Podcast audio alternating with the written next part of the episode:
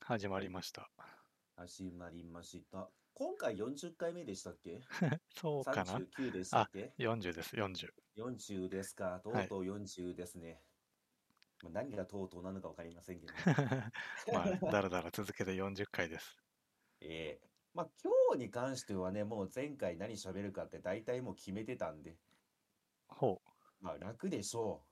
あと映画でしょとりあえずメインは今日映画でしょああ、そうね。まあ、それちょっそうとでし取っょていきましょうん。う。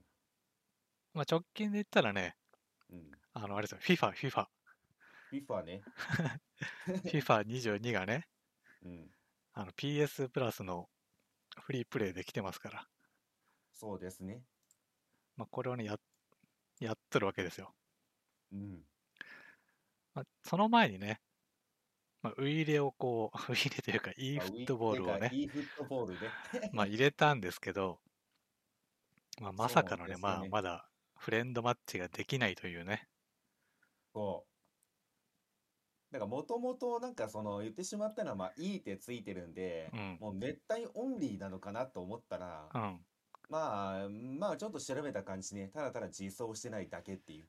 そう、まあ、あの、e フットボール2022かなうがん。出た時に割とこうバグがね、らしいですね。そう、まあ、それでおそらくアップデートスケジュールみたいなのが、うん。まあ、バグ修正に変わったんでしょうんうんう。なんで、うん。ロビーマッチみたいなのが本来はいつかね、アップデートで入る予定だったっぽいんだけど、うん。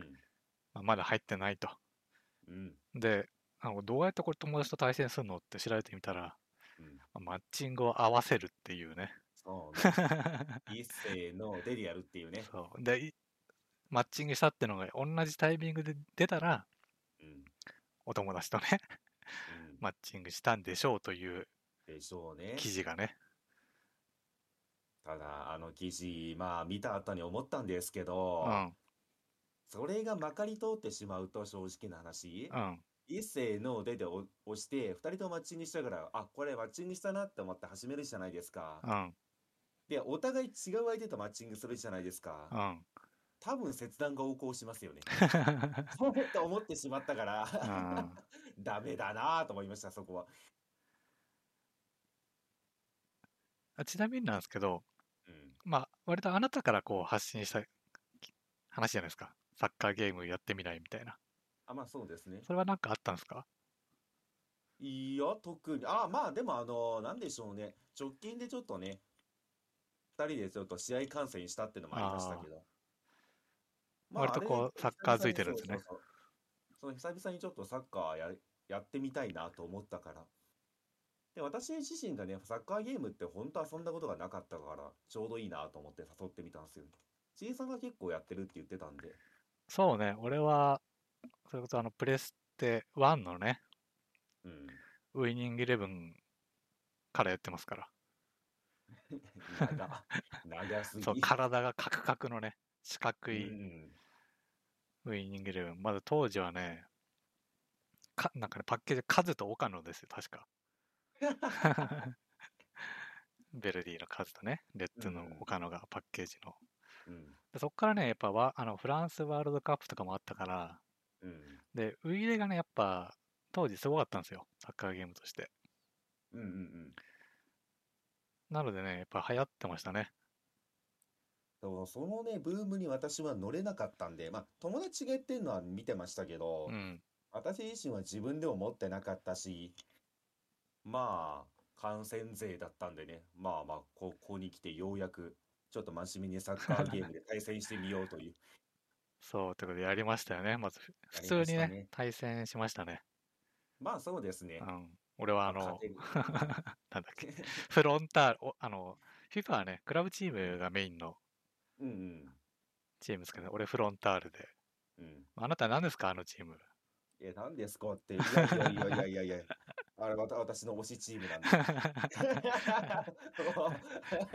あの、ペレ、あ、ペレとかって、ねえ、まあ、 今、ペレいましたよね。そうね、マラドーナとか、 そう。まあ中盤にロナウシーニョいましたあからね。 そうね、ロベカルいる ロ し、ベカルいるし、ジダン いるし。 そうね、ジダンが、ジダンがいましたね。ね。まあ言ってしまったらね、まあドリームチームですよね。そう、往年のね。往年のその、スター選手たちを突っ込んだような、もうドリームチームが1個ありまして、うん。まあ、やっぱり私が使うならここかなと思いましたね。 あの、 ボーなんかね、選手のね、ボールの扱う、なんかテクニックみたいな、次元が違いすぎるんですよ。フロンターレのこう J チームと比べると。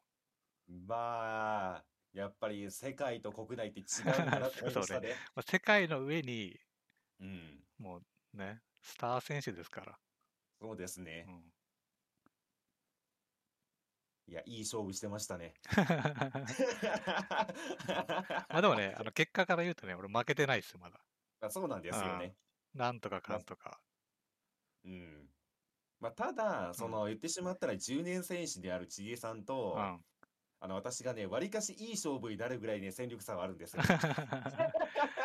そうね、ひ結構、そうね、最初は、初日はね、割と、ほぼ俺が勝ったうんんですけどね、次の日はね、割ともう、引き分けがね、そうそうなんとかかんとかの引き分け引き分とけが。いやー、そうですね、私が頑張って頑張って2点 取ってね、引 き分けに持っていくっていうね、頑張ってるのは私っていう、アピールしとこう。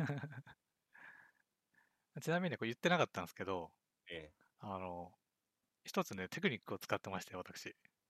ほあの、L1 を押しながらパス出すと、う。うん、パス出した選手がうん、走るんですよ、前に。 知らんがね、そんな パ操ス、作方法知ら んもん。パスまあ、ウィリーだってワンツーみたいな。うんうんだから、結構俺の選手は前にこう、パス出した瞬間走りがちだったと思うんですけど、うん、うん。それはね、そういうテクニックを使ってたんです ね。ああ、そういうテクニックを使わないとダメだったと。そう私は中盤でもって走ってた3人抜く んであ追いつけないですからね、追いつけ、ボール取れないし。追いつけないし、あの、競り合いになったらボテッとか言って、うちのチームが選手転んでるんで、そう ね。フィジカルフが強いィジカル違いすぎるし、あとその分であなたイエローカードがね、まあそうですね。うん、激しめで したね。 いや、違うよ。それを、あれはね、そっちのチームがひ弱なだけ。吹っ飛んだように見えてしまってるだけであっ て、まあ、ジジャャポネーゼはね。ポニーズではね、いや、世界だとあれぐらいの当たり、あ当たり前だと思うんですけどね。どうもね、なんでシミュレーションみたいなぶっ飛び方するんだよな ちょっと納得はいってませんでしたけども。まあでも楽しかったっすよ、やっぱり。うんうんなんだかんだね。そう。ただな、それよりもね、うん。まあ面白かったの が、あの、ボルタです、ボルタモード。ボルタモードね。うん。そうそう。結局ね、あのまあ、11対11って時間も食うし、まあ、操作がちょっと難しかったんですよね、言ってしまったら。まあ、疲れるっていうので、まあなんかそうねねえかってうん、他のモードで遊んでみようとなった時にね、まあ、いろんなルールがあるんですけど、特殊ルールがうん。どうもそれがね、なんかオンラインモードじゃ使えないみたいなそう、結構ね、感じそになっのて、て、サッカーのね、普通の試合じゃなくて、なんか、ちょっともうあんま覚えてないけど、なんか、と点取った人からこう退場していくみたいな。そうそうそうそうそなうんかそう。へ、いろんなね、ルール、ルールがあったんですけど、うん。まあ、結果オンラインではね、できないっていうことで、うんまあ、。探した結果、ボルタって、最初はね、ミニゲームのね、モードかまあなとマ思う。リオパーティーですよね。マリオパーティーモード一回遊びましたよね。そうそ謎の。う。だけど、なんかメインはなんかあのね、ボルタチームっつってあの、フットサル。うん。自分はもう本当に1人の選手しか動かさなくて、うんうんで4人対4人で、プレイヤー4人対4人でこうマッチングして、まあ、知らない人と全部ね。うんで、まあ、キーパー1人追加されて、5対5のフットサルモード。そうですね。まあそねれがまあ、ボルタモード、ボルうん、ボルタフットボールか。いや、これがね、面白くてね、あ、 顔面白いですね、あれ。な結構立ち位置的には割とチュートリアルモード的な、まあ、一人の選手しかね使わないしその割とドリブルとなんかテクニックみたいなのもね要求されたりとかうんうんうんするんで、操作のねチュートリアル的なところではあると思うけどもうねあれだけでいいっすわもまあ正直、あのモードだけでいいなってなっちゃいましたよね、うんやってて。まあ、楽だし、めちゃめちゃカジュアルだし、う、うん、めちゃめちゃ面白いし、まあだしね、やっぱ展開がね、早いからね、うんうんうん、もうすぐこう、シュートシーンになるというかね、うん、ピンチにもなるし。まあ、こっちはね、なんか選手を使うんじゃなくて、自分たちでね、自分のアバターを作って、なんかそのなマッチングに行くんですよね。そう。ほんと知らない人4人組んでね、うん。まあ、もちろんその知り合いとも組めるんだけど、うんうん基本的に4人対、そのプレイヤー4人対プレイヤー4人うん。うん。でマッチングしてやると。うん。でルールもね、結構、つその追加、追加ルールみたいなのがあって、うんなんだろうね、あの、ドリブルでこう抜いたりとか、うん。うん。シュートブロックしたりとか、うん。そうするとなんかポイントみたいなのが入って、そうですよね。そうそう、そそれれがが溜まるんですよね。なんか。そうそうう、ゲージが溜まって、こう、点数にブーストがついて、うんまあい1回決めただけなのに四最大4点かな。そうですね。なんかあの一区切りのブロックが3つあって、それが徐々に溜まっていくんですよね。で、一ブロック溜まってると、その状態でゴールするとプラス1点なんですよ。そうそうそで、3ゲージマックス溜まった状態でゴールすると4点一気に入るっていうね。まあ、ただ、あのゲージ狙って溜めるの難しいですけどね、やっぱう り。。どうしても。そう、まあ、ゲージは多分まあ、貯める行動なのかな。うん。あの、こねこねこねこねね、ドリブルして、そうなんですよね。あーまあ、それが多いんすよ。もうすぐ取られるんですけど、大体。そうなんかトリックを決めて多分ぬ相手を抜いたりしたらゲージが溜まるんですよね。うん。もしくはなんか多分何秒間かボールキープしたりとか、まあボールカットしたりとか、そういうちょっとしたプレーでポイントは貯まるんですけど、うん。あ、これをね、貯めようとしてんのうか、ん。それでも自分の美意を見せたいのかわかんないんですけど、 あ4対4のフットボールでこねるん ですよ、一人でボールをこねこねこねこね。ーそう。まあ、それをさ、まあ、せめて相手の陣地ならいいけどさ、そうそう。割とね、自分陣地で、しかもみんな上がってる状態なのにやるから、そうなんですよね。あうんの、。オフサイドもないんですよね。うん。だからわりかし前走って縦パス1本でもうシュートチャンスみたいなゲームなんですけど、まあ、だからこそみんな前に上がるんですよね、ボール取った瞬間にう。ん。ただ、後ろの方で一人がこねこねこねこね。 ずっとこね回してるんですよね、ボールを。で、もちろんそれに対して相手はね、アクリアクション取ってくるし、まあ取りに来るし。うん。で、なんでしょうね、そのステータスにブーストが特にかかってない状態だと、うんあの、普通に抜くの難しいんですよね、あのモード。うん。だから普通に絡まれてしまうと、ああああってなってボールを失ってしまうぐらいにはキープが難しいんですよね。うん。まあそれでね、一番後ろに一人で取られてね、シューとか言 って、ピーとかやってね。いや、お前さ、それお前ゲームだからいいけ どさ、あリアルのフットボールで考えてみ、死ぬほど気まずいぞ っていう。そう、それで、しかもその得点にブーストがね、かかってたりすると、そうなんそでうすよね。何点、2、3点になっちゃいますから。そうそうそう。ありましたもんね。だから、おうこれ、これ勝てんじゃねえって言ったら一人がこねこねし始めて、取られてシュート入られて4点入って、あれってなって 逆転されてる。あいやー、あれはひどかったな。なんでしょうね。なんか、私の考えでは日本人って、その、うん責任を負いたくないっていう考えがあるから、ーまあ、その、なんでしょうね。サッカーの部活とかでもそうだったんですけど、うん、うん、ボールを持ちたがらない人って結構いたんですよね。うん、まあ言ってしまったら、そのボールを奪われてしまったら、あーってなっちゃうし、うん、まあ、そうならないために、まあ早くパスを回したりとか、まあそういうことをやってるわけじゃないですか。うん。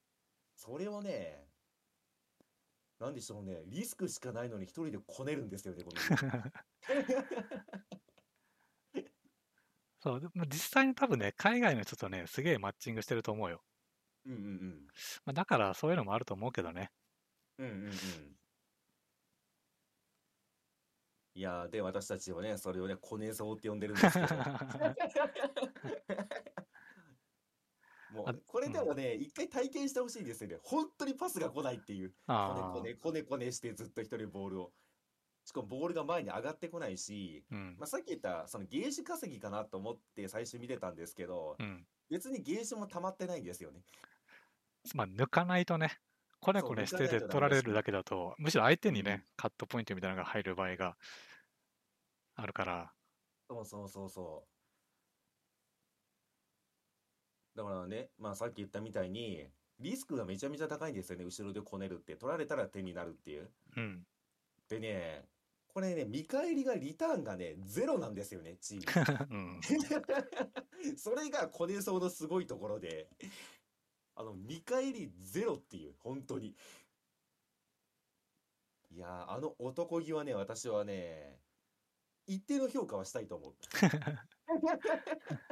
あ、でもね、俺一人でやってた時があって、ずっと。うんその、時にね、うん、あの、三人、俺以外3人ドリブラーみたいなうん、うん、 チームがあったんですよ。あの、こねることしかしない3人。うんうん。で、そのうちのね、まあ、それでそ勝てるわけないじゃないですか、そんなチームで。まあ、勝てないですよね。そうそう。そのうちの一人がね、まあ、萎えて切断しちゃったわけですよ。うん、うん、そしたら、まあ、あのゲーム、あの、人が足りないと AI がね、代わりにやってくれるんうでん。あす、けそうどで、すね。CPU がやってくれますよね。そう。まあ、その AI はね、割とこう、ディフェンスをね、やってくれるんですよ。う ん、うん、まあ、なので、安定したディフェンダーが一人生まれて、まあ、そこかうらん逆転するっていうこともありましたね。 うん。CPU とか AI が結構優秀なんですよね。あのそう。うん。ちゃんと足りてない場所に入ってくれるんですよね。うん。前に詰めてるとディフェンスやってくれるし、ディフェンスやってると前詰めてシュート打ってくれるんですよね。そだからまあ、コネソボよりは正直 CPU の方が強いっ ていう、悲しい今現状なんですけども。う。うん。いや、まあでも面白いですよね、あのゲーム。いや、まあの、あのモードね、マジで面白い。うん。で、まあ、もちろんね、うまいやつらもいるわけですよね、うやってんる。。あ多、分長いことやってんだろうなってういう。ん。 あの、なんだっけ、おす、おまあ、アバターをね、うん。男女自由に作れますし、うん。まあ、服もね、結構いろんなバリエーションがあって、あまあ、りゲーまム、すそね。う、ゲーム内マネーで買ったりできるんですけど、うん。まあ、おっさんのこう、チューブトップでなんかスパッツみたいな変態、変のか態コスがね う、ん、まあ、そうしてうまいっていうそ意う、味変態コスがね、うまいんですよ。なんか伝統なのか知らないんですけど、うん、決定力がもう違うんですよね、明らかに。そう。でもね、ああのの、うゲん、ーム、そうっすよね。まあう、ん決定力差出ますよね、明らかに。そう。でもね、あの変態とね、通じ合った感じがあってね、良かったですよ。まあまあ、楽しいですよね。ああのね、あるんですよ。あの、明らかにうんチーム内でこいつにパスを回したくないなっていう、そのコネゾに渡したくないんですよ。まあ、そうですよね。それがね、見える瞬間っていうのがあって、うん。ぼキックオフ時にうん。まあセンターサークルにね、中に1人、その近くにもう1人いて、まあうん他は後ろに下がってるサイドにいたりするんですけど、うんまあ、明らかにその近くのやつにパスを出さない。 そいつにやるとそっからね、コネコネするから、まあそうですよね。そう戻ってこないんでね、そう。ボそールこが。そこでね、毎回ね、あのあの変態君はね、うん。俺に、その俺、近くにいないのに俺にパスをくれてたんですよね。うんうんうんうあん。らね、やっぱ通じ合ってましたね。通じ合ってましたね、間違いなく。まあ、大体変態と小さのツートップですから。 そう、あのゲームね、まあ、一人でやってると、うん大体みんな攻めちゃうから、俺ずっとディフェンダーやってたのよ。うんそれね、一人ディフェンダーがね、固定でいるだけで、うんまあ、安定感が全然違うんですよ。全く違いますよねう。ん。で、あなたとやってる時、あなたがね、ちょうどディフェンダーやってたから、うんあのゲームディフェンダーも重要だけど、うん一人こうカウンターに行けるうんトップをこうもう固定で張るやつも必要なんですよ。そうですようね。ん。もうボール奪った瞬間に、あい大体敵も全部攻めてるから、うんそこでロングパスね、出せる位置に一人いる。まあこれそう両方、あうん、揃ってるのがね、うん鉄板で強いですね、今のとこ。で、あの、基本的に、あの、野良でやってると、そうのん、後ろがいないんですよね。みんな前にいるっていう。そでも逆、あ、だから、まあ、それが、まあ、基本、スタンダードになってしまってるんで、カウンターがめちゃめちゃ強いんですよね。基うん本、縦パス一本でいけちゃうし。だから、なんでしょうね。そこでディフェンダーがいないと、本当に点の取り合いになってしまって、うんもううまいやつがいる方が勝ちになってしまうんですよね、本う、当に。そうね。だからそれを止めるためには、あの、ディフェンダー一人いるだけで全く違う。さっきみたいにその、一人で抜いたりってめちゃめちゃ難しいんで、うん。だしちょっと、接触しただけでボールこぼれるし、そう、あとまあそんな広くないから、うんちょっとね、こう、攻めをね、遅らせるだけでみんなが戻れるというか、うんうんうんその時間作るだけで、まあ、ゴールもね、ちっちゃいですから、うんもう多少ね、ゴール前に固まっただけでもう点はね、取るのが難しくなるんで、うんまあ、そのディフェンダーがね、いるだけで、ほんとチームは安定するんですよ。そうなんですよ。うん。で、私はね、まあ2メートルの巨体を使って るんで、もうとにかく競り負けないっていうね、あ あれで、なんか、うんステータスにあれ、バフかかってますよね。多分でかくしたら、ダッシュの時間がすごい短くなるんですけど、うん。当たりに強くなってるんですよね。そうね、あの、アバター作るときに身長と体重かな、まあそうそうそうそう筋力的なところをこう自由に設定できるんですだけど、多分それの感じによって、こう、基本ステータスがね、うん。割とスピード寄りになったりとかはあるんじゃないかな。うん、なんかダッシュする時間、私のキャラクターめちゃめちゃ短いんですけど、うん。やっぱりなんか他のキャラに比べて当たり負けしないなと思います もん使った 時そうね、空中がだいぶ強い。強いし、うん。あとカットしやすい、相手の体幹崩しやすいのか、なんか相手がすぐボール離す。うん。からまあなんかディフェンス寄りなのかなと思って使ってますね。まああの、あのゲームヘディング異常に難しいんで、そうね。あ、競り合いのヘディングは簡単なんですよね。うん。シュートのヘディングがもう異常に難しいっていう難しい。そのだから前あんまりあの、あの、結局スピードが出ないキャラクターで前行きたくないんですよね。うん。いや、あれはようできてますわ。 そう、あと、スキルね。スキル ねあ、まあ、あの、まあ、スキルって2種類あって、まずうんはあの、自分のキャラの育成ができるんですよね。ああの、スキルツリーあ、みスたキいルなのツで、リパッシーブ、ね。パッシブツリーみたいなものがあって、それでどん、なんかどんなキャラクターにしたいかっていうようなバフをかけていくみたいなのと、まあ、あとは単純に消費で すよね。 うん。V トリガーね、V トリガー。 V トリガーがあるんですよね。これがもうバカすぎてめちゃめちそゃうね面白いっていう。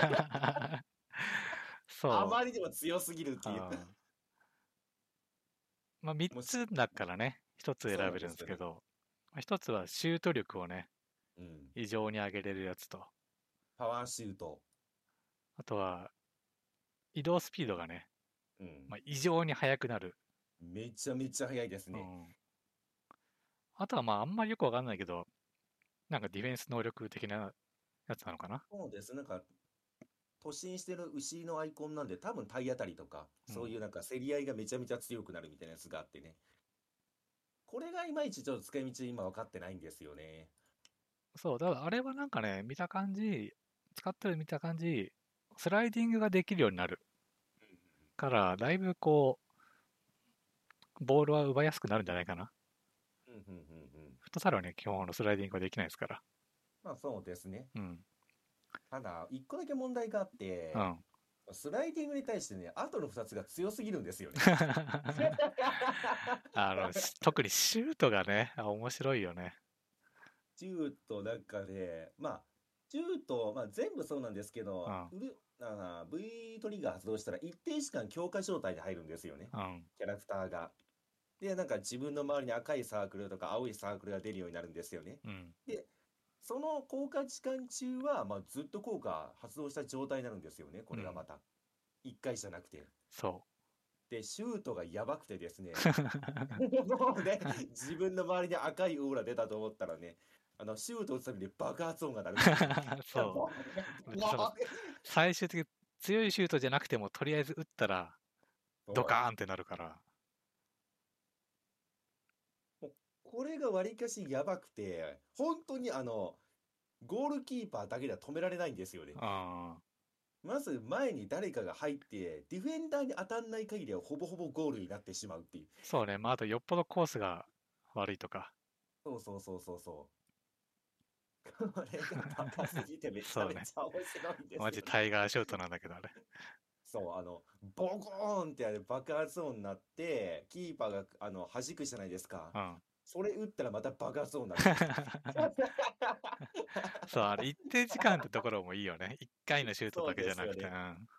一回だけだとね、やっぱり外れたら、あーってなっちゃうんですけどう、ん。あの、一定時間なんで、その間そいつにボールを集めたら最強なんですよね。そ打う て打て打て打てって言ってしかも結構長いよね。点取ってもまだ全然、も余裕うでワンチャンス、続けてうまん、ツーチャンスぐらいあるぐらい。うん。で、まあ言ったみたいに、このシュートって、あの、間にディフェンダーが入んないと、もう基本的にもう入っちゃうんですよね。 うん。だから、まあ、さっき言ったみたいに、ディフェンダー1枚置いとかないと、パワーシュートで終わるんですよ。 そうね。うん本当に終わっちゃうんですよね。っていうのに、まあ、ディフェンダーが大事っていうのがあるんですけど、あの、一回やったらあの、パワーシュート3人チームがやばかったん ですよ。どこ止めたらいいんだよ、これそう。 あれは、あ、もうあまりにもバカげすぎて、もう笑いが止まりませんでした けうど、ん。もうどっからでも弾丸シュートが出てくるんでねそうね。 だからスキルがね、やっぱいい感じに、カジュアルさっつうかね、バカゲーさが出てますよね。あれ使ったら多分どんなプレイヤーでも点取れるんで、正直、あー活動中は。まあ、あとは、ちいさんが使ってるね、クイックネスですよね。ああ足が速くなるっていうスキル V トリガーなんですよね。あ、うん、ただ、あの、足が速くなるって、サッカーゲームで足が速くなるって聞いたら、うん、まあ、大体スピード、まあ、1.3倍から1.5倍で、まあ、いや、それは速すぎやろと思うじゃないですかう。 ん。 3倍速いんですよ。 そう、めちゃくちゃ早いのよ。あの、基本的にそいつが持ってドリブル始めてしまうと止められない。うん、よっぽどうまくコースに入らない限りは。あと、そのスキル持ってるやつが相手にいると、あの、ドリブルで抜いても後ろから追いついてきて、多分2、3回回り込まれるんで、そうね。あれも結構凶悪ですよね、もうう。ん。普通に置いていかれちゃうんで。そう、まあ、あれはね、どっち攻めでも守りでも強い。そうそうそうカそうウンターだ。だけど、まあ、追いつかれそうだな、みたいなうん。時に使う。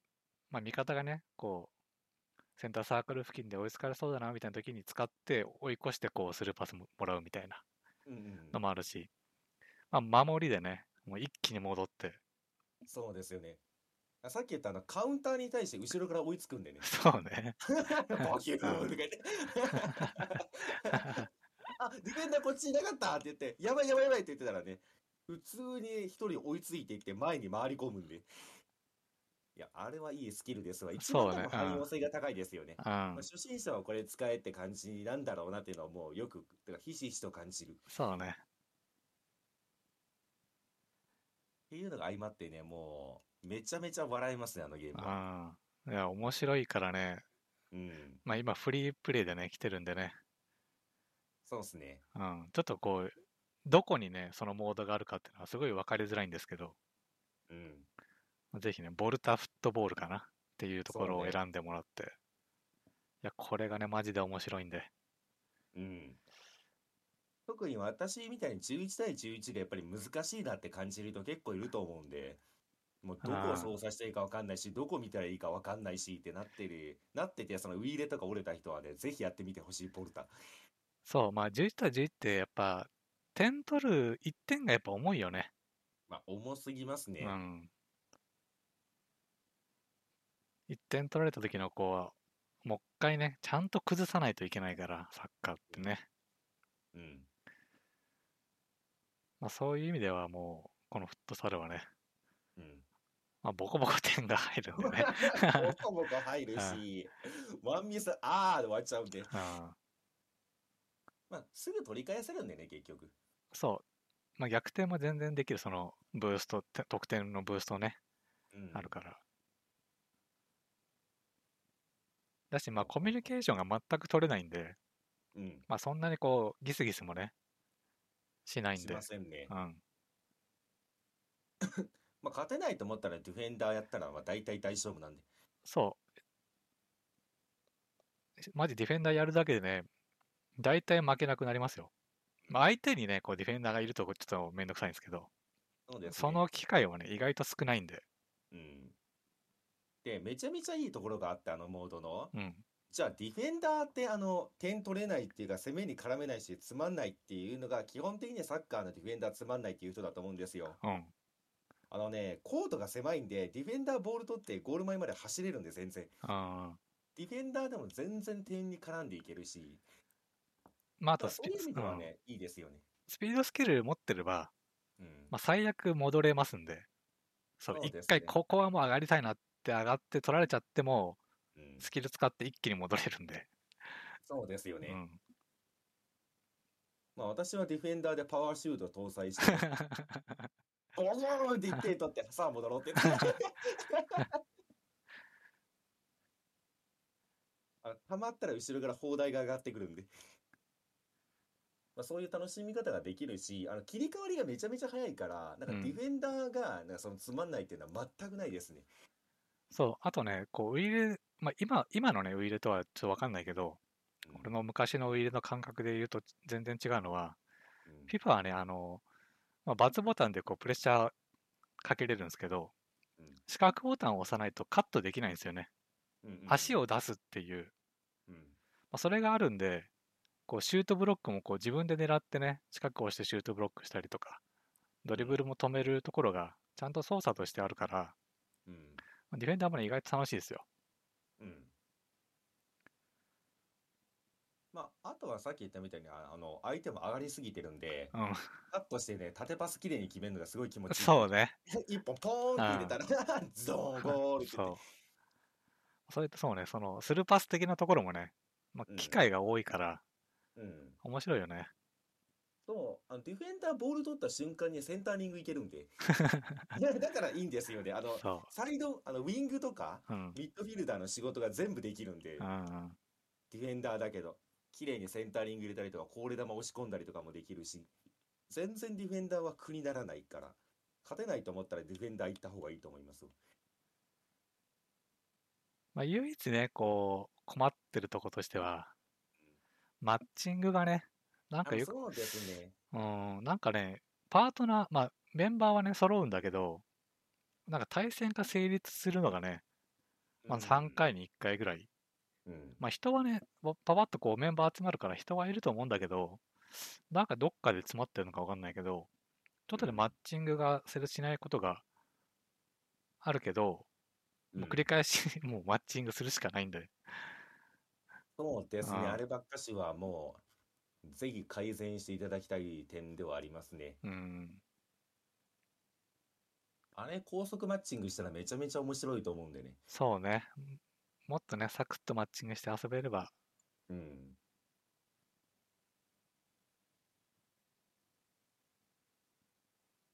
まあ、FIFA はそんな感じですかね。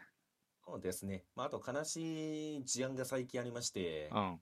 なんかあの、あれ、FIFA 作ってるのどこでしたっけあ、いいえ。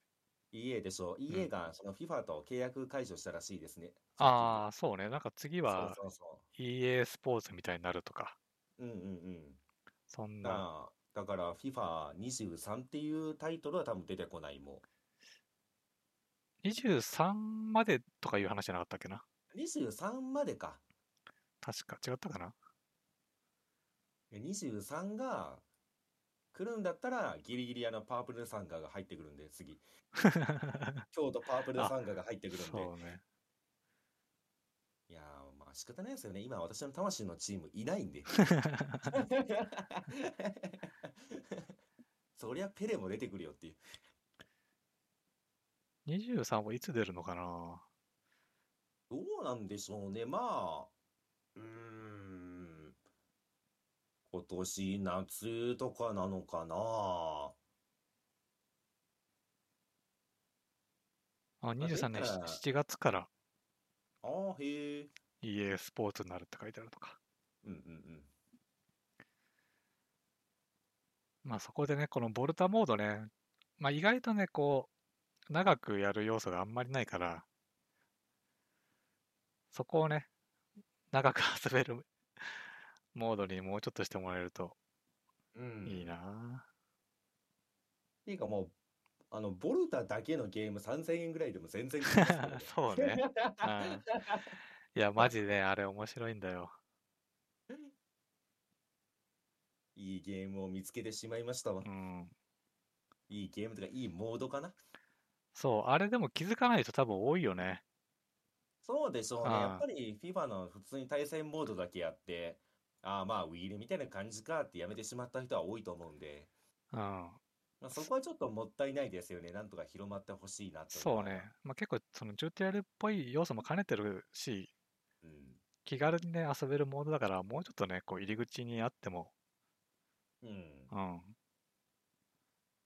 よか俺、ったか一な。番最初のチュートリアル、あれで良くないと思って しまいました。あの、ロード待ってる時 ああ、確かにね。あれね。は、最初やらせてくれたら、うあ、ん。面白いじゃんってなるよね。うん。まあ、てな感じですかね。ゲームあに関してはまあ、今週1週間もそれ一緒ずっと遊んで たんで。あ。まあ、ちゅうことで、まあ、おかしいな。最初と言いながら、えらい時間食いましたけども。いや、まあね、いま、や、面白かったからね。まあね、うん。ちょっとでもやっぱりサッカーに興味ある人はやってみた方がいいかもしれませんな、あれは。そうね。フリップだしね。うん。うん。お、とりあえずこのモードだけでも、うん。やってみてほしいかうら。ん。まあ、ちゅうことで、宣伝終わりで すか。もう回しそう、物みあたいのにね、なってまあ、したけそう、ど。あの、マッチングが増えてほしいんでね。そうね。うん。 いい家の回し物みたそ、いうなやあつとやもやりまっしたぱけど。海外の人がね、多いから、うん。まあ、つっても別にラグとかがね、まあ、すごく分かりづらいゲームじゃない、そもそもが。うだん。からあんまり影響はないんだけど、うん。まあね、なんか、JP って書いてる人とやる、やる方がね、うん。なんか、いいじゃん そんぐらいだまけあ、いいですど。うよ。ん。まあ、あとは、あの、1試合短いんで、どうせ。ああ、多少嫌なマッチしたとしてもすぐ終わるんで。そう。まあ、あと、さっきもね、コミュニケーションがね、基本ないんで、うん。何か起き嫌なことがね、起きることもないんで。そうですね。チャットが飛んでくることもないし、うボイチャん。もないし。え、エモートとかも。あ、まあ一応エモートはあるのか。エまモートはああ、あるけど、まあなんかトリックの一環なんで別に、そうだあんまし、り気にならないかなっていう。味方にはね、そういう、なんか、来ないから、う敵ん。に対してに見えちゃうから、どうしたって。うんうん。こんなね、いいモードがあったといいいおう感話じで。でございましうたん。ね。 じゃあ行きますか。映画の方の話行あきますか。まあとりあえずメインはドクターストレンジでいいじゃないですか。あ、うん私はね、もう一個見てますんで、ちゃんと。あ、そうなんだ。そうね。あの、ホリックを見てきたんで。ああ、あいいんじゃないですか。えどうでした、ホリックは。ホリックからいきますうん。まあ、ホリックから一応言っておきますか。まあ、ホリックっていうのは、あの、言ってしまったらね、クランプ先生の、うん。まあ、あの、人気漫画あを、まの、あ、実あ写の化し有名て、なあの有名な、いや、まあ、大体有名でしょ。ハードクラフター、さくらとかもう青春時代でしょ、みんな。まあ、それをね、まあ、実写映画化するっていうので、私がね、その、まあ、ホリックって漫画が大好きだったんで、うん。で、まあ、その大好きな人が今回実写映画化するっていうのでね、まあ、さすがに見に行くでしょってことで見に行ったんですよ。うん。まあ、あのね、あれですね、前回だか前々回だか、実写映画とは何ぜみたいな話したじゃないですか。うん。うん。で、まあ、言ってしまったら私たちはその可能性を見てると話だったじゃないですか。うん。で、私もそっち派の人間なんですよ。うん。でその目線で言うとね、まあ、今回は可能性は感じませんでしたね。 あ、そうなんだ。あのね、うーんって感じでしたね、本当に。うーん。あの、そもそも構成にちょっと無理があるんですよね、あれ。あの、ほ実写映画って、う。うん。まあ、いろんな、その、やり方があると思うんですよ。うん。で、基本的には、言ってしまったら、なんでしょうね。まあ、どっちかなんですよね。あの、ルロケンとかハガレンとか、もう、これ人気出るやろってやつを、うん。まあ、もともとはその、本編通して3部作とか4部作、5部作で撮るか、うん。もしくはお試しってことで、その、この漫画といえばこの話っていうその代表的な話あるじゃないであすか。面白いと言われる。で、あ。そこをピックアップして映画化するからどっちかだと思ってるんですよ、私は。うん。うん。実写映画っていうのは。まあ大体そうじゃないですか。そうね。 3部作、4部作か、ああ、ここの話ね、みたいな。ああ、まあまあ、そうよねって話じゃないですか。うん。今回はその枠に収まってないんですよね。ほほう。ここはね、新しい可能性だった可能性はありますね。う。うーん。まあ、ホリックっていうのは、あの、全19巻なんですよ。ああ、結構あるんだね。ありますよ。まあ、全19巻で、結構内容もね、めちゃめちゃ濃いんですよね。うん。だからまあまあ、私は大好きだったんですよ。うん。今回のチャレンジは恐ろしい。なんとこの1から19巻をうん。 1時間50分に収める。 あ、出た、デビルマンだ。 あううっおやさくギリギリデビルマンのやつ。 あまあ、この試みですよ。あまあ、その結果何が起きたかっていうと、ー、まあね、あのね、内容、まあ、もうありきたりの言葉で言うなうら、ん、うん。薄いんですよね、とにかあく。まあね、もう、それをギュッてしたらね、それは薄くなるでしょう。うんで、結構あれなんですよね、このホリックって作品とかもそうなんですけどう、ん。クランプ先生のあの作品って、その人間関係をちゃんと育てていく漫画なんですよね。ほ登場人物ってそんな多くないんですよ、基本的には。う。うん。まあ、日常系って言ったらまた違うのかもしれないんですけど、うまあ、ん。言ってしまったらこの少ない登場人物たちが、まあ、その冒険だとか、うんまあ、。日常生活を送る中でその絆が芽生えて言ってしまったらなんか成長していく成長譚なんですよね。うん。でそこを多分ね大きく描いてるんですよ。うん。そこをそんな短縮したわけなんですようん。成長譚を。だから言ってしまったらあれなんですよ。あのえっ、とサイヤ人編のご飯ちゃんいたじゃないですか。うん。あれ次のページめくったらスーパーサイジン2になってる もうぐらいのぶっ飛び方なんですよ。もうえー、あ悟空がね死ぬくだりとかはもうなし、まあ、一旦悟空もねスーパーサイジになるかどうかみたいなくだりうもん飛ばされるぐらいの勢い、ぐらいの勢いですね、本当にもう。ぐらいの勢いで、なんで、もう本当に、まあ言ってしまったらね、物語がめちゃめちゃ早いんですよね。あで、あの、言ってしまったら、その、ドラゴンボール、まあ、ドラゴンボールで分かりやすいのかな。で言うと、その、重要なエピソードってあるわけじゃないですか。あー私まああも違うのゲームでねムービうーんシーンになりがちなところね、そうそうそうそうそう。まあ、その、例えば、フリーザ編っていうのは一個重要なファクターじゃないですか、あれって。うんスーパーサイヤ人ってものが生まれるじゃないですか。うんで、まあ、セル編っていうのがあるわけじゃないですか。っうんていう、なんかまあ、その、日常系なんだけど、そういう大きな、なんでしょうね、分岐点となる大きなファクターっていうのはいくつかあるんですよ。うん このファクターの物語がね、全部ワンカットなんで すよ。やっぱりデビルマンじゃん いや、いややめてほらデビルマンもねワンパンチで敵死んでいきますから、いや、それよりもひどくて、うん、あのね、ともう本当にね、ワンカットワンカットで、もうね、時間の経過を表していくんですよ。うんだから、ワンカットパッと入った瞬間に、バカ野郎って言って、消し飛ぶんですよ。うん別にパッて切り替わったうらん、ご飯ちゃんが片手でカメハメハ打ってす ぐ消し飛ばしてるんですよ。このくらいのスピードなんですよ。あのもう、紙芝居なの紙芝居紙芝居ですよ。本当にもう紙芝居。で、パッパッパッパってめくっていくんですよ。うんまあ、そうなってしまった結果、あの、原作知ってる私でも置いてけぼりですもん、もう。あだから、そのワンカットだけ見たら、あ、フリーエさんのとどめのシーンねってわかるぐらい。ー なんもないのよ、も う う。っんていうので、もう今回かなり無茶をしてるんで、うんまあ、うーん、まあ言いたくないですけどう、んおすすめはできないなと思ってしまいました ね。まああれ強い言葉を使わないのであるならば。あれかね、その、俺、いや、俺全、その漫画をね、読んでないから、うんわかんないけど、まあうん、せい、この、ホリックっていう、この、もの自体を、こう、何部作でやるっていうには、あんまりこう、売り上げみたいなのが見込めないものだったのかな、そもそもが。かもしれませんね。まあ、言ってしまったらコアなファンたちに向けたものなんで、まあ仕方ないっちゃ仕方ないんですよ。で、かといって、こう、第一部みたいな、っうん。ていう区切りもしづらいものなのかな。そんなことないファンの中では多分できる。普通に出会いの物語っていうのはあるし、うん。出会いの物語から、えっと、し言ってしまったら、その、基本的にはあの学生なんで主人公が。うん。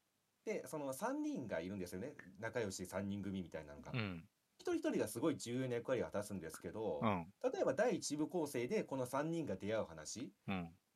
をやるやるとかはもちろんできるんですよね。うん。ただまあ言ってしまったらもうそういう分け方をしても多分その集客率は見込めないって判断だったんでしょうね。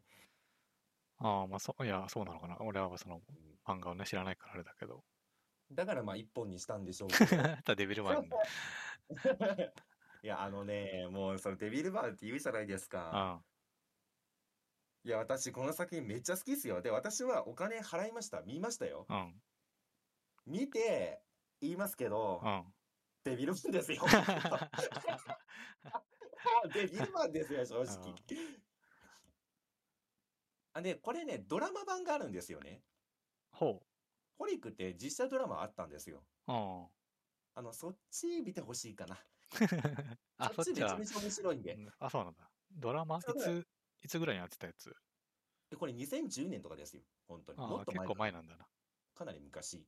で、そっちはやっぱりドラマ仕立てなんで、ああ一話一話やってくれてるんですよね。まあ、そうなったら面白い。で、あとね、まあ言いたいことはまあいろいろあるんですけうど、ん。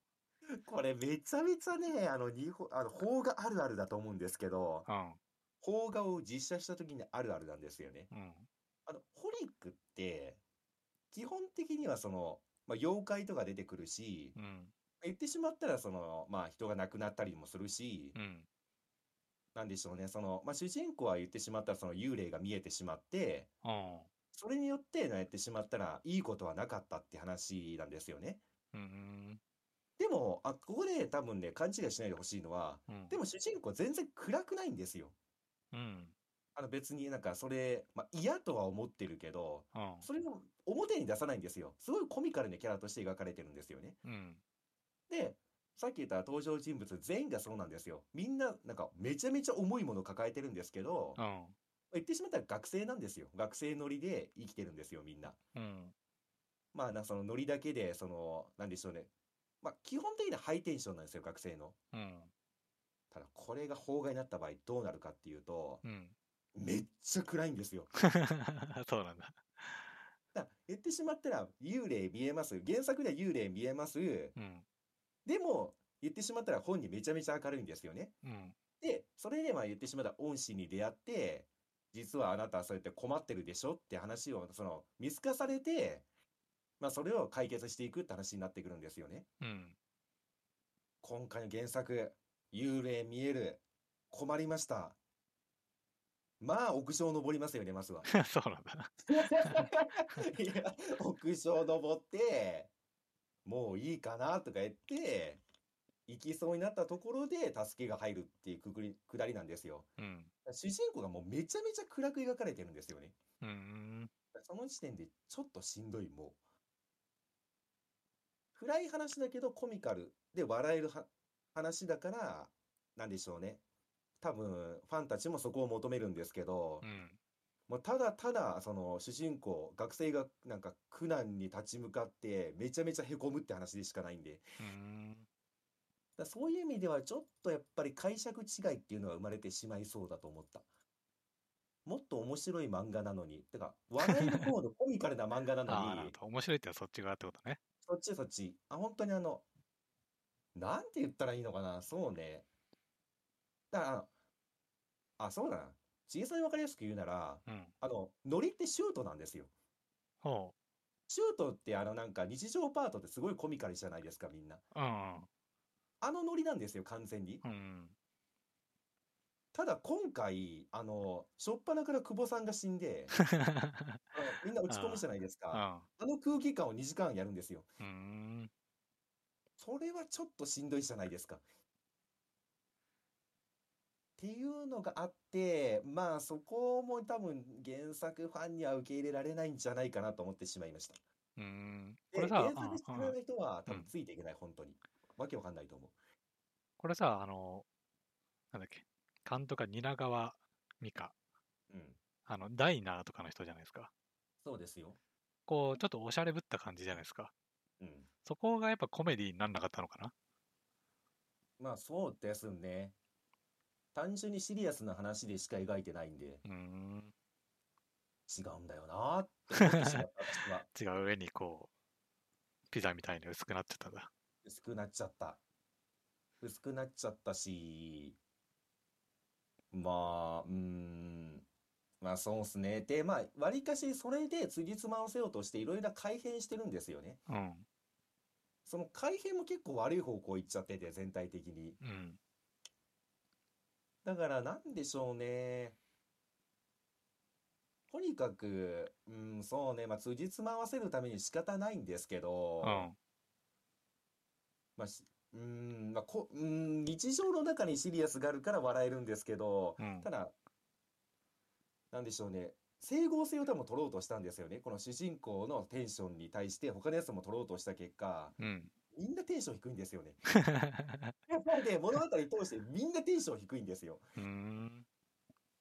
だからちょっとその整合性を取ろうとした結果、全体的になんかその暗い方向に行ってしまって、あの起伏がなくなっちゃってるんですよね。うーん。見せ場がないって感じですね見。せ場がない。見せ場がないってことになってしまってるんでう、ん。ちょっとしんどいかな、あれは。なんかさ、その、昨今さ、うんまあ、この、変な映画がさ、うん出たらほら、すぐ令和のデビルマンとか言われがちじゃないですか。うんで、それ俺別に、その、探してないけど、うんまあ、それが漏れ伝えてきますわ、こっち側に。うんホリック、それが漏れ伝わってきてないんですけど、うんこれどういうことなんですかね誰も見てないんですか見てないん じゃないですか。あ声でかい人見てないんですかまだ。声でかい人は見てないんじゃない見でてすないかの。か。みんなストレンジ行っちゃったのか多分そうだと思います。 な コナンがストレンジ行っちゃったのかあの、みんな、あの、令和のデビルマンって比喩表現つけますけど、な。うん。あれこそが真だと思いますよ。 あ今までね、こう、令和になっていろいろ言われてきましたけそうど、そうそういや、だって言いたいもん。いやいやいや、待ってよって。まず、デビルマンとコンセプト違うしう、ん、構成も違うやんって言いたいもん。そうこ れね。見てみ、一緒やで って。 あなるほど、だいぶデビルマンエッセンスがあると。そうですね。もう構成がすごく似てるんで。デビルマンもそうじゃないですか。あの悪魔になるから、う死ぬまで一本でやるじゃないでん、すか。そうね。あれと一緒。出会いから別れまで一本でやるんで。一緒一緒。コンセプト一緒よ。まあこん全部やるっていうコンセプトなのかな。全部やるっていうコンセプトと、うんその結果、重要なところが薄くなってるっていうのも一緒よ。うんまあでもデビルマンはね、それを超えるパワーがありますから。そう。あ、そう。デビルマンと一個違うところは、うん。あの演技はみんな見れますよ、ちゃ んと。 あの、あ本当申し訳ないですけど。ハッピまあーバースデーみたいなことはないわけですね。そう柴咲コウに神木隆之介ですから。ああ、メラクタさんはねこ、りゃうん。見れますよ。まあ、じゃあまだやっぱデビルマンとは。まあそうですね。うん構成が似てるってだけであって、あと実写化だし。うんあ暗い感じもね、全体的 に。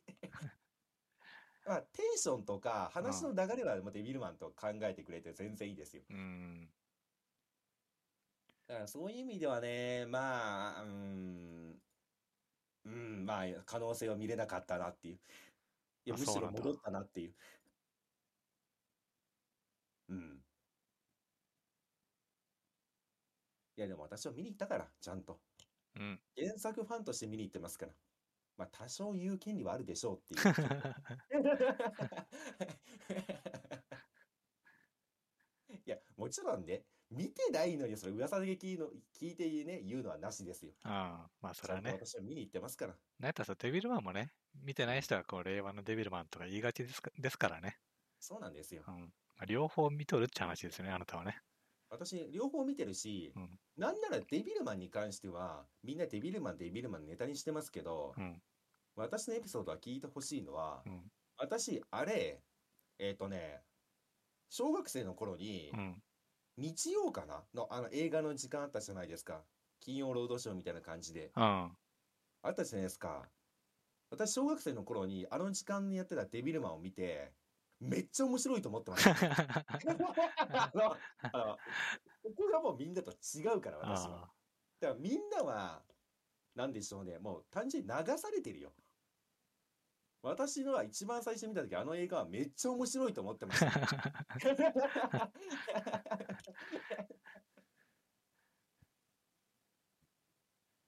いや、でも私は言いたい。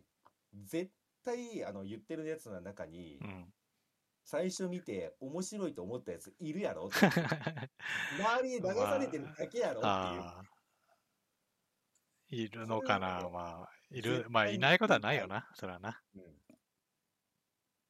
いやいや、あれ、ワンパンチで相手倒すのかっけえと思ったやついるでしょ。なんか主人公が謎の、なんかね、友達をこう指を全部切り落とすキャラになってたりね。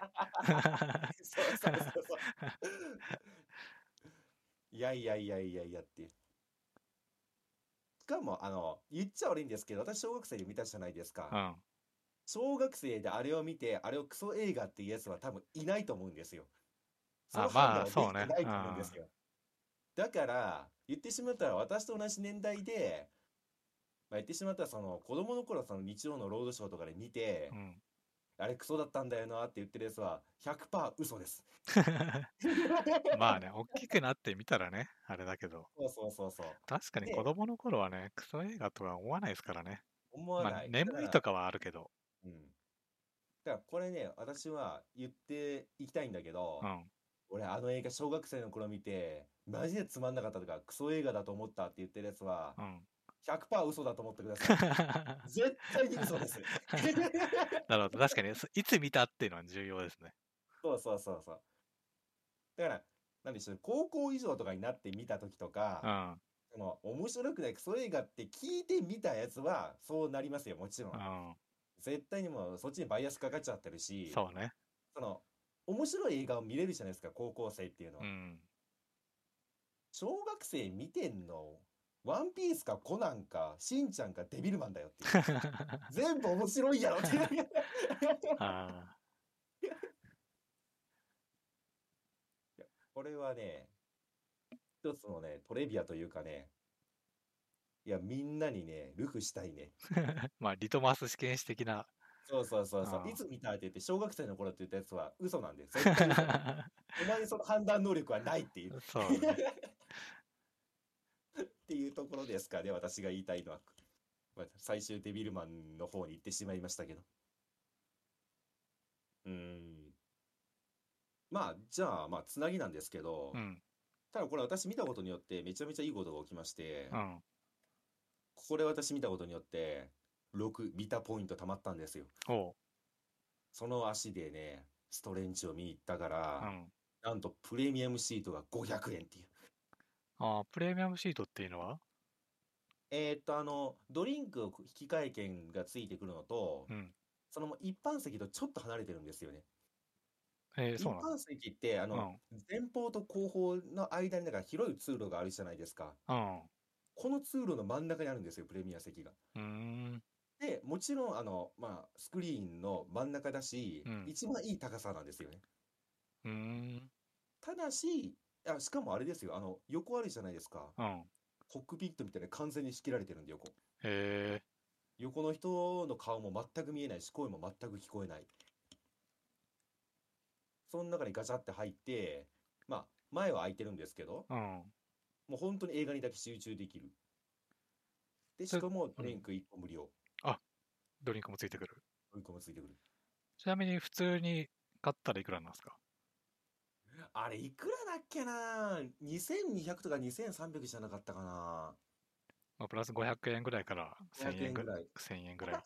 多分プラス500円かな。だから、あの、多分見たポイントで無料で見ようとしたら500円だったんだと思うんですあよあ、なるほど。そうそうそうそう。で、まあ、せっかくだったんでね、まあ、500円ならこっちで見るかってことで、プレミアムシートをね、ホリックのおかげで取れた んですよ。いいじゃないでホすリッか。クのおかげで、ストレンジをね、邪魔されることなく、もう堪能してきましたよ。ということで、ストレンジ行きますか。行きまし ょ う。行きましょうか。どうでしたう。あのね、いや、めちゃめちゃ面白かった。あ、ですよね。うん私もそう。いっ一緒一緒、感想的に。で、想像してたよりも面白かった、正直な話。てか想像と全然違った まずはうん、うん、うんまうんああまあねもうじゃあネタバレありですよこんな話はあ、今回はネタバレありなんでね、うんもうまだ見てねえってやつはね、ピッそとうね押してもらって。まあ後半ねざっくりとホラーだったじゃないですかまあ、そうですよね。そうそんな展開があるとはね、まあ、うん想像もしなかったですね、まあ、基本で予告は全く見ないんですよもうんう見る見るって決めた映画は予告ウェブのね予告も見ないし場合によっては映画館でこう予告やってるやつはもうもう目と耳を塞ぎますようん、そこまうで、んだからスパイダーマンとかね、そう、そういうのはもう見るって決めたやつは、うん、予告はね、うん、もう見見ない主義なんです。うん、なので、ストレンジもね全然全く追ってなかったんですよ。うん、うんその予告で言うと、前回スパイダーマンのね、最後にあった、あれぐらい、うんあれをね、見。たぐらい。うん、うん、うんなんで全然ね、どんな話かは、まあ、マルチバースっつってるから、うん、マルチバースなんだろうなぐらいのうん、感じで言うとね、まあ、全然ちょっと想像と違ったというか、うん、まあ、まさかね、マルチバ、 まあ、あの、マルチバースを渡っていくね、キャラクターがね、出てくるとかもしね、てまうとはねっていうう、背中に星がついてる、そうね、テリ ー・ボガシェー。リー・ボカーだなんですよ 絶対思ったでしょあ。 テリーじゃんってあまあ、アメリカなんですけどね。そう。いや、これ確かに何から話すればいいか難しいね。うん。まあ、私はもうそう今、キャップが引退してしまってからうは、ん。ストレンジが一番好きなんですよ。アベンジャーズの中で。まあ、その、まあ、私が言うんですけど、ストレンジが好きな人は絶対見に行った方がいいですね。めちゃめちゃかっこいいんで、とにかくストレンジが。ああ、そうね。あの、最初のさ、うんあの結婚式の時からさ、うんまあ、外でね、島殺せみたいなのが暴れてるわけじゃないですか。うん。あそこをね、あの、最後ね、酒、酒をキュッて飲んで、うん。あの、飛び降りるとこめちゃくちゃかっこいいよね、あそこね。めちゃめちゃかっこいいですよね、うんあれ。マントを確かにこう、羽織りながらね。そうそうそうそうそう。なんか、ああいう演出ができるのっうて、ん。なんかその正体を隠してないヒーローの特権ですよね、多 分。うめちゃめちゃかっこいいなっていう。ん。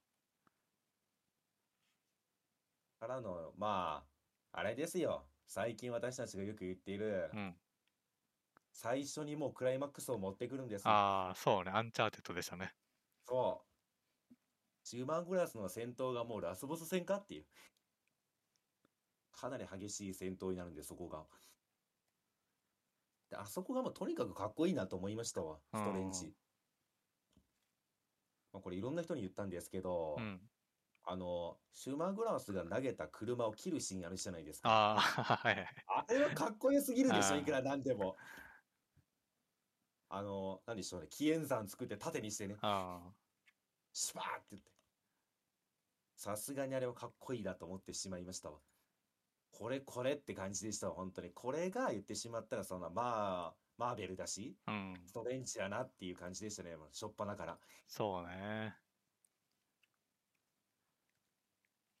ちなみに、あの、えー島グラスじゃないって知ってますかえ、違うんですかあれ。うん。あ違うんだ。なんので、俺、ちゃんとパンフ買ったんですよ。ほ限定版みたいなやつ。う。うん。これにはね、ガルガン、ガルガントスって書いてますね。ガルガントスっていうんですか。そうそう。で、ちょっと調べてみたら、シマゴラスっていう名称が、うんなんか違う作品の、うん。なんかものらしくて、うん。まあ、ガルガントスに、まあ、シマゴラスが使えないと。うん。ところでもう今、ガルガントスになってるらしい。そうなんですうか。ん。あ、じゃあ、あの、ちょうどシマグラスって話出たんでう、ん。小ネタなんですけどう、ん。シモン・グラスって名前自体はもうちいさん知ってましたよね、多分。うん、だってあの、なんだっけ、マーベル VS カプコン3かなんかに出てたでしょ。で、私、その、マーベルの好きな人と、この、ちょっとストレンジ談義してる時に、うん。初めて聞いたんですけど、うん、あいつを見て、あ、シマゴラスだってなるのって、うん。 日本人だけらしいですよ。あ、そうなんだ。なんでらしいですよ。 そもそもシマゴラスっていうのは、うん、こんな主要的なキャラクターでもないし、うん、言ってしまったらその、ま、海外の、えーと、マーベルファンのうん。コアなコアなコアなファンが知ってるレベルらしいんですよね。うーん、だから、日本人が知ってるのではさっき言ったそのマーベル、ブえーと、VS カプコンじゃないですか。うん、あれがまあ言ってしまったら流行ったっていうか、みんなやってた日本だけしかね、シマゴラスって一発目に出ないらしいですよ、あれ。あそまあそうまあそうだよね俺も実際にこう漫画のキャラクターとしては何も知らないからうん。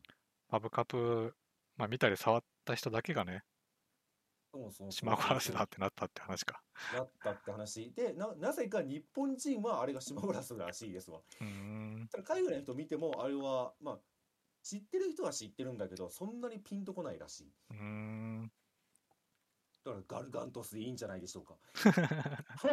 まあ実際名前はね出てきてないですから作中にねそうなんですよね。いやー、ほんとこれどっから話すのがいいんだろうな。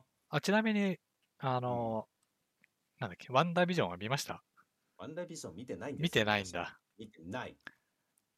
じゃあなんかこうピンとこないのがあったんじゃないですかああ、もちろんありましたよ。ワンダさんなんであんな感じになっちゃってんだろうっていうのもある しなななんであんな感じになったかっていうのは見た人も別に分かんないん ですよ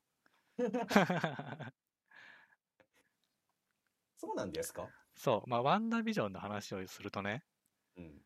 あの、ワンダービジョンでは、この、えーワンダが、うん。まあ、ある街をね、うん。こう自分の望む世界に作り変えたわけですよ。うんうんでその中で、えーっと、あ、誰だ名前出てこないな。ワンダじゃない方。あの、えピンク色のあー、男の方ですよね。うんああっては。名前が、なんだすぐ出てこないな。そう、私もああいつの名前毎回出てこないんですよね。申し訳ないんだあよの、頭にインフィニティストーンがついてるやつね。そうそうそうそうそうそそう、まあ、あれがね、もう、なんだろう、架空の世界というか、生きてる、まあ、その人とこう結婚して、まあ、本当は一緒うんに住む予定だったところをう。うん。ベースに、こう自分の望む世界を作って、こう幸せなうん。生活をこうやってるみたいな話なんですよ。まあ、その、の中で子供も生まれるし、うん。だけどその子供はそのビジョンでしかないわけ。あ、ビジョンだ、ビジョン。ビジョンだわ。 確そうかだ、に。ビジョンだわ。そう。まあ、実際にはいないわけですよ、子供は。うんうんうんまあ、だけどこう望む世界作ってるんでまあその一応その空間上にはいますとうん。うん。だけどまあ最終的には、まあ、そうやってねその空その街をこう支配してるのよくないんで、うん。まあ、子供ともねお別れするっていう話なんですようんうんうん。でただそのワンダービジョンの最後にはあのスカーレット・ウィッチになってうん。なったそうなって謎のこうあの今回出てきたねあの魔導書うんうん。ところを魔導書を使ってなんかこう呪文を唱えてるみたいなところで終わるんですよだからどっちかというと、とワンダービジョン的にはあお話的にはちゃんとこう子供とのこうなんだろうね整理はついてる話なんですよねほうほうほうほついてるんだけど最後になぜかこう謎の魔導書をね、 う。うんまあ、使ってるところで終わるんですようん。で今回はそのやっぱり子供に会いたい話じゃないですかうん。まあ、そこはね、なんか一応、映像的にはつながってるんだけど、うん。ちょっとお話的には、あれなんか、気持ちの整理ついてないのみたいな。やっぱり欲しくなっちゃったのみたいなうんうんうん。感じはね、ちょっとありますね。まあ、一応あれらしいですね。だから、整理ついてたけうど、ん。そのマルチバースとの更新ができてしまったからって話なんでしょうね、多分。まあ、あの、なんだっけ、まあ、どうしよう名前忘れてたけど、あれのね、影響っていう話はありますから。うんうんうん。えっと、あれ、まあ、どうしよう、なんだっけな、ちょっと待って。もう名前がね、さ、違う、結構ね、見てから経ってますから。そうなんですよちょっとねね、。なんだっけな。ビシャンティの章はわかるんですけど、ビシャンティと対の方ですよね。そうダークなんちゃら。えー、っとね、なんだ。いや、名前が何にも出てこないな。うんうんうん。えー、っと、ダークディメンジョン違うな。ダークホール ドか。ああ、ダークホールドね。ダークディメンションか。まあ、アナザーディメンションみたいになっちゃダっーた、ね。クディメ ンション。ダークホールドだっけなんかそんなような名前だった気がする。えーっと、ダークホールドは、ああ、そうですね。ダークホールドになってますね。まあ、それのね、こう、影響って話は作中にもありましたからね。うん。だから今回の映画見ようと思ったら一応、えーっと、あえっと、ロキ見て、ワンダービジョン見て、ストレンジに来るのがいいらしいですね。うんロキを見ないと多分そのマルチバースってものがいまいちうまく把握できてないと思うんで。そう、いや、でもね、あんまロキね、言って関係なかったんじゃないかな。ああ、話的には関係ないんですけど、うん。まあ、マルチバースってものがどういうものかって多分ロキが一番わかりやすいじゃないですか。ああ、いろんな自分が出てきてっていう。そうね。うん。だからああいうのをなんか知ろうと思ったらやっぱ見といた方がいいんだろうなと思いましたわ。まあ、見とくのはね、見といた方がいいですよ。で、ワンダさんですよね。うん。いやー、土地狂ってましたね。 いや、でも、ワンダーね、まあ、かわいそうだよね。まあ、かわいそうですよ。あっていうか、まあそうなんですよね。いや、本当にいたたまれないなって思いにはなりますけどね。あ、うん。そうで、ワンダービジョンで、うん。あの、生い立ちも語られるわけですよ。うん。まあ、プラス、こう、なんだっけな、えー最初に出てきたのは、エイジ・オブ・ウルトロンか。うん。ではもう、なんだっけ、ヒドラー側じゃないですか。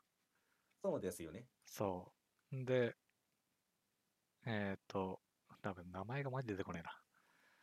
シビル・ウォーか。うん。シビル・ウォーではさ、あの、こう、みんなを助けようとして人々を傷つけてしまう悲しい役じゃないですか。まあそうでしたね。あー魔法を使って。うん。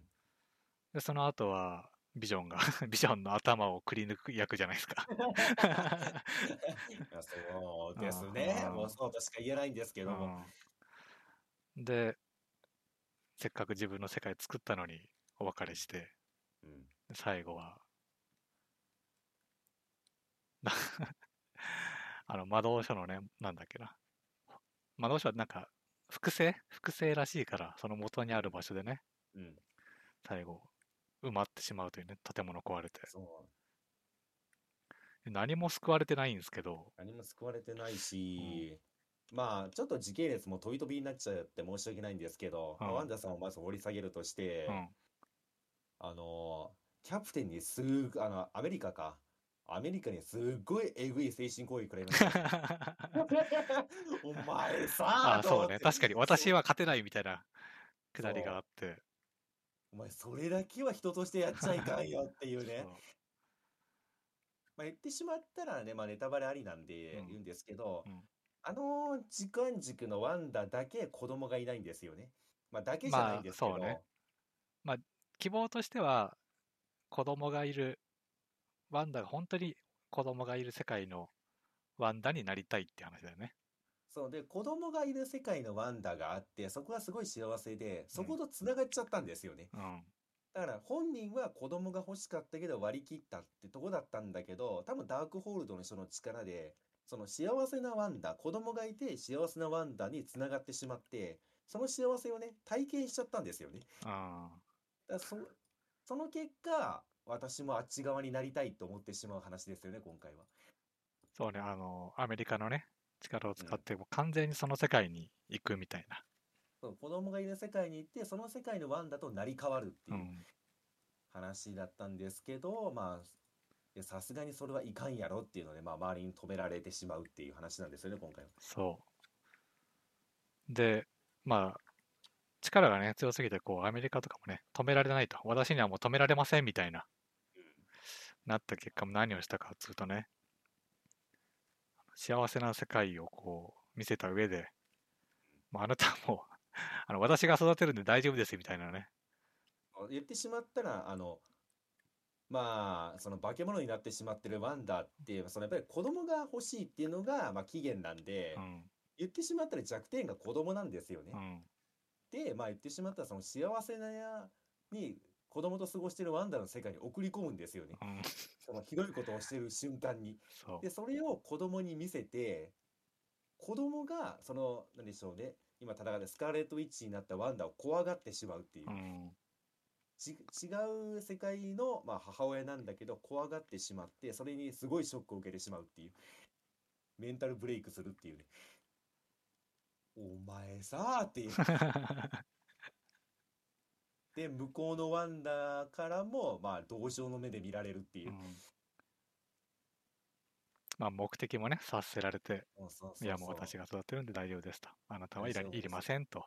いやいりませんとは言ってませんよいや違うよそんなこと言ってない言よってないの。そう大丈夫って私はあなただし、うんあで私はあなたとしてもこの子たちをちゃんと愛する愛するよっていうことを言うんですようね、ん。だからだからね言ってしまったらまあ安心してって言ったら違うんだけど、うん。ちゃんと私たちはつながってるしあなたの分の愛情も注ぐよって言ってねまあ最終的にまあそう伝えるんですよね、うん。まあ、母親ワンダの方が。で、まあ、言ってしまったら、もうその子供たちにとって、そのスカーレットのワンダっていうのはもう、言って化け物って感じになっちゃってるんですよね。うん。っていうので、なんかすごいショック受けた中で、諭されて負けを認めるっていう。そうね。そうなんだからめちゃめちゃ悲しいんですよね、あれ。うん。いやー、だから、うん、救われなかったですよね、最後のあー最後まで。そうね。もうこれで終わりなのかなだとしたらもうワンダめちゃめちゃかわいそうな人生ですよね。うん。 通して立ち直ろうとしてるのに毎回何かしらに邪魔され てるそうね。そうなんですよね、でまあちょうどワンダの話が出たんでうん。あの今回そのスカーレット・ウィッチになってたじゃないですかうん。まあスカーレット・ウィッチバカみたいに強かったじゃないですかうん。もう誰も勝てねえしまあ その話をしてしまううと、ん。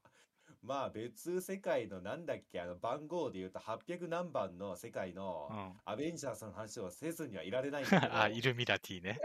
イルミナティの話をしないとダメになってあーしまうんですけうど、まん。あ、言ってしまったらその幸せなワンダがいる世界のアベンジャーズですよね。うん。そっちもまあ言ってしまったらサノスを倒してるんですよね。そうね。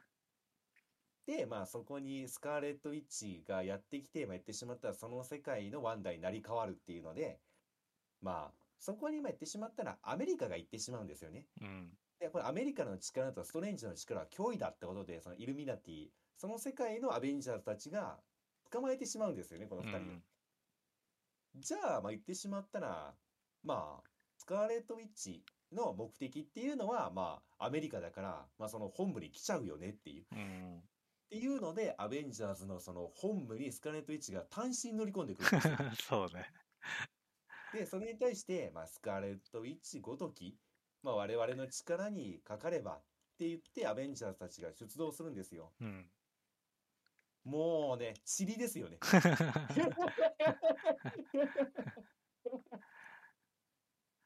あそう最うん強の戦士って言われてた、なんか謎のおっさん、1秒で終わりましたからね。あの、なんか喋るとね、そ最初、あなんか、喋、喋りで殺すやつなのかなう。まあ、単純にまあ、喋り手が口を開いて喋ることによって力を発言するんでしょうねう。ん。だからまあ、あのおっちゃんはね、まあ、しかもまあ、みんな優しいというか、まあ、できれば穏便に済ましたいと考えてるから、うん。。まあ、こいつが口を開いて帰るんだってね うんまあ、いう警告をかけるわけなんですようね。ん。で、まあ、それに対してスカーレット・ウィッチがめちゃめちゃ煽るんですよね。いや、私は止まりませんよと。うん。 じゃあね、もうやっちまえってなった瞬間に、もうそいつの口がないんですよ。まあ、あの、ここで思い出してほしいのは、 うん。スカーレット・ウィッチ、魔法使いなんで、あの そもそも口がなくなってしまって、なんかボンってなって終わるんですよ。そうね、頭が破裂して終わりましたね。そうそうそう。で、それを見て、やべえってなるんですよね。いよいよ思って。え、これ思ったよりもやばくねってなるんですよね。まあ、そっからみんな頑張るわけなんですよ。うん。でもダメでしたね。そう、あ の、女のキャプテンアメリカみたいなのとか。 そう。女のキャプテンアメリカ、盾投げ返されて、めり込んで死にました ね。そうね。あと誰いたんでしたっけもう一人。あと誰だっけなもうなんか機械の女のやつ見ていたよね。ああ、ちょっとかパンフ乗ってないかなキャプテン・マーベルいましたよね。あのああ、そうそうね。か。多分機械の女がそうかな。そうかな。いや、あの、本当に申し訳ないことを言うんですけど、うん。あの、私が一つ言いたかったことは、キャプ私の中で間違いなくキャプテン・マーベルっていうキャラクターの株は下がったよ。あの、あの宇宙をかけるヒーロー、キャプテン・マーベルの株は私の中ですごい落ちましたよ、正直今回で。まあでも、マルチバースって便利ですよね。まあ、あんなに。に、もう違うマーベルなんだから、うん、もう、ボロカスに殺してもいいやろ、みたいな。 確かに。そんな感じでしたよね。で、ここでね、もう一個ね、小ネタっていうか、うん。えーっていう情報があるんですけど、言っていいですかこれも教えてもらったんですけど、うん。あまあまあ、ボロボロになったじゃないですか、みんな。うん。で、まあ、まあ、死んだんですけど、みんうな。ん。あれ、なんで勝てないかって、私、分かんなかったんですよ。いや、いくらなんでもスカーレット・ウィッチは強すぎやろと思ってたんですよ。うん。原作のスカーレット・ウィッチの強さ知ってますいや、知らない。あいつ原作でスカーレット・ウィッチってキャラクターがいてう、ん。 あの、単身でサノス倒せるらしいです よ。出た。あの、サノサノスとボブか、あサノスより強いらしいですわ。あ。へえ。でそれを聞いて、あの、一人一人がゴキゴキゴキって死んでいくのは、あ、なんか分かっあたーと思った。サノスの時もそうだったじゃないですか。あみんな一人一人挑んで、一人一人、まあ、なんか、瞬殺されていったじゃないですかあ。。うん。だから、あれの再現だったみたいですね。それぐらい強いよっていう。てか、後からこの、サノス倒せた、実は倒せたマンが出過ぎじゃない 出過ぎですね。で、まあ、スカーレット・ウィッチっていう状態になったら、それぐらい強いらしいですあーよそうね。ビうんワンダの状態だったらそこまでパワーはないらしいんですけど。だからまあ別にあそこ、まあ誰も勝てなかったっていうのはおかしくはないらしい。うだん。から、日本の感覚で言うと、えってなってしまいますけど、う多ん分海外の感覚だと、おーってなるんだと思いますよ。なるほどね。やっぱりこれぐらいやってくんないとねっていう。まあ、それぐらいの脅威だったっていう話ですよね、今う回ー。ん。で、まあ、これからちょっと、まあ、スカーレット・ウィッチ、今ちょうどこの襲撃してきたところの話になったんで、う聞ん。きたい話があるんですけど、これもまた別のところでちょっとやったんですけどう、ん。 ここのパートのホラー感すごいで すよね。まあね、あのワンダがね、完全にあのあの追いかけてくる人人でしたからね。そうそうそうそう。で、あのね、今回この映画撮ったのがう、ん。サムライミらしいんですよね。そうね。そう。だから、あそこが多分ね、あの、サムライミ監督の本領発揮だったんですよ。うん。めちゃめちゃホラーしてる んですよ。 あのしかもなんかね、ちょっと古いんだよね。そうそうそうそカうメラワークとかもね。あの、下水追ってくんあーの、あの、昔のホラーじゃないですか、完う全に。ん。ゴリゴリ昔のホラーじゃないですか。しかも足引きずっと追ってくるんですよね。そう。で、急に目になんかね、カメラがギュギュギュってアップになってね。そうそうそうそう。で、あの、足引きずりながらすごい勢いで追ってきてっていう。あの、閉じても閉じてもそれを開けて追ってくるっていう。あそこはなんか新鮮でしたね。アベンジャーズでこれはなかったなと思っちゃいましたね。そうね。普通のホラーやんと思って。しかも足引きずってるし。あの、シャイニング感すごいですよね。 資料の腹渡の監督なんですけど、これ。あの、まあまあ、シャイニングはまた違う監督なんですけど、あのあたりのホラー感がすごいですよね、うもう。ん。だから、なんでしょうね、そこはすごい面白かったですね、あそこは。ただただ逃げるしかないっていう。で、その逃げ方がそのアベンジャーズしてないんですよね、基うん。本的に。まあ、まあ、追いかけてくるやつも、本当は多分飛んでこれるやつだからね。そあう。なのに、走って逃げるし、 そう、足引きずってるのに走って追いかけてくるから。 そう、飛べんのに。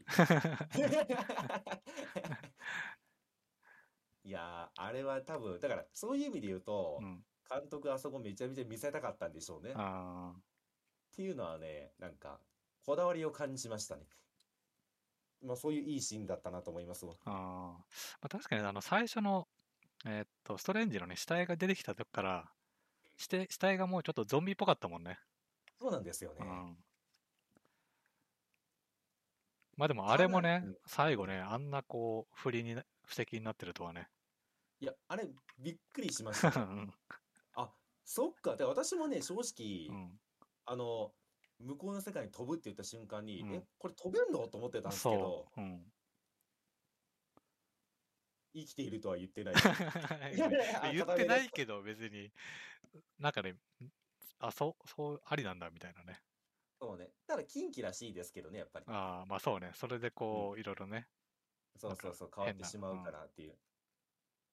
まあ言ってしまったら、えっと、今回ドリームウォークっていうのが出てきてう、んまあ、スカレート・イッチが始めたことなんですけど、まあ違う次元の自分の中に自分の精神を飛ばす。うんまあその、言ってしまったら魂を飛ばして、違う時間の自分の体をなんか乗っ取るっていう呪法なんですよね、あうれは。んで、まあ、それを使って、まあ、言ってしまったら、スカレット・イッチは飛び回るから、まあ、それをストレンジが追うって話になるんですよね。うんで、最後、あの、言ってしまったら、ストレンジが、ほ、本来いた場所に戻るんですよね、スカレット・イッチが。うんで、そこに追おうとしたときに、そこには、言ってしまったら、そこにいたはずのストレンジが、今、違う軸で主人公をやってるせいで、いないんですよね。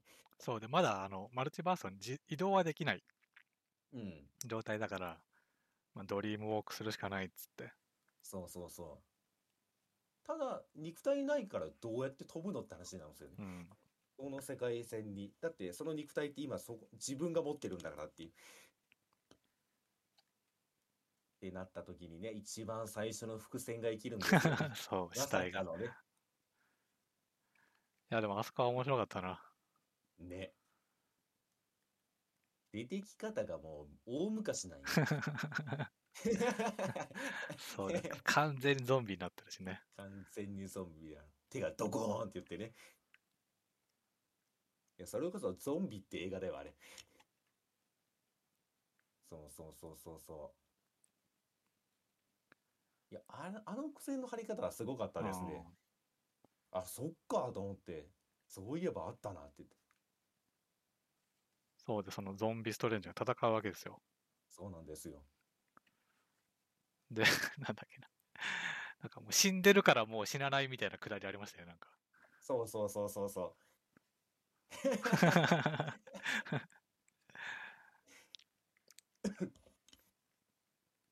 で、まあ一応近畿なんでね、言っうんてしまったら、その悪魔たちが出てくるんですよね。うん。まあそれ妨害してくるんですよね。それは禁忌だからダメだって言って。まあ言ってしまったら、そのストレンジの魂をね、まあ悪魔たちが連れて行こうとするんですよね。うん。でもよく考えろと。で、あなた、魔法使いじゃんって言って。で、あなた異次元から召喚してるやんって言って。つまりその悪魔も召喚獣としても使えるよって言って。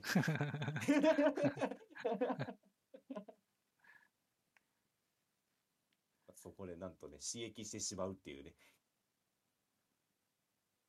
いや、あの戦いは面白かった面白かった。ですけうどん。だその、死んでるからもう死なないのいきりで、あ、クリスティーンだっけクリスティーンかなクリスティーンがね、めちゃくちゃびっくりしてたのがね、面白かっね。た。 さ、そんなイキリみたいな、なんか。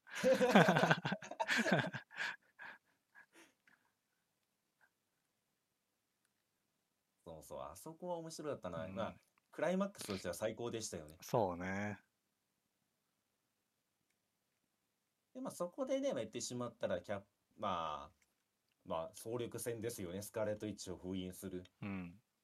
ていうので、まあ、ストレンチが最後導いてね、アメリカが覚醒するっていうので、まあ、アメリカはまあ、あまりにもチート能力を持ってる んで、まあまあまあ、スカーレット・イッチぐらいね、ワンパンなんですけうど、んでも、あれね、私ちょっと思ってしまったのはう、ん。アメリカちょっと強すぎるんで、絶対一悶着ありますよね、あれ。ああ、そうね。あまりにもその味方にいたら強すぎるじゃないですか、あれ。だから多分なんかまた一悶着があるんだろうなと思ってしまいましたわ。うん、まあでも、今んとここの能力がね、まあ、ないと、まあ確かにマルチバースにね、対抗がしづらいから、そうですね。まあ、これ、このアメリカがね、中心になっていくのかな。そうでしまあょうねアメリカって言ってるくらいだからね。うん。でも悪用されそうですよね、 間違いなくまあ、単純な話をするとう、ん。殴った相手をマルチバースに送るんですよね、違う世界に。そう、まあ、じ自由にね、マルチバースを開けるというか、その開ける。で、まあ、それのまあトリガーとしてね、まあ、殴ったらね、その衝撃でね、後ろに扉が開いてしまうっていう星型 のね。星型のね。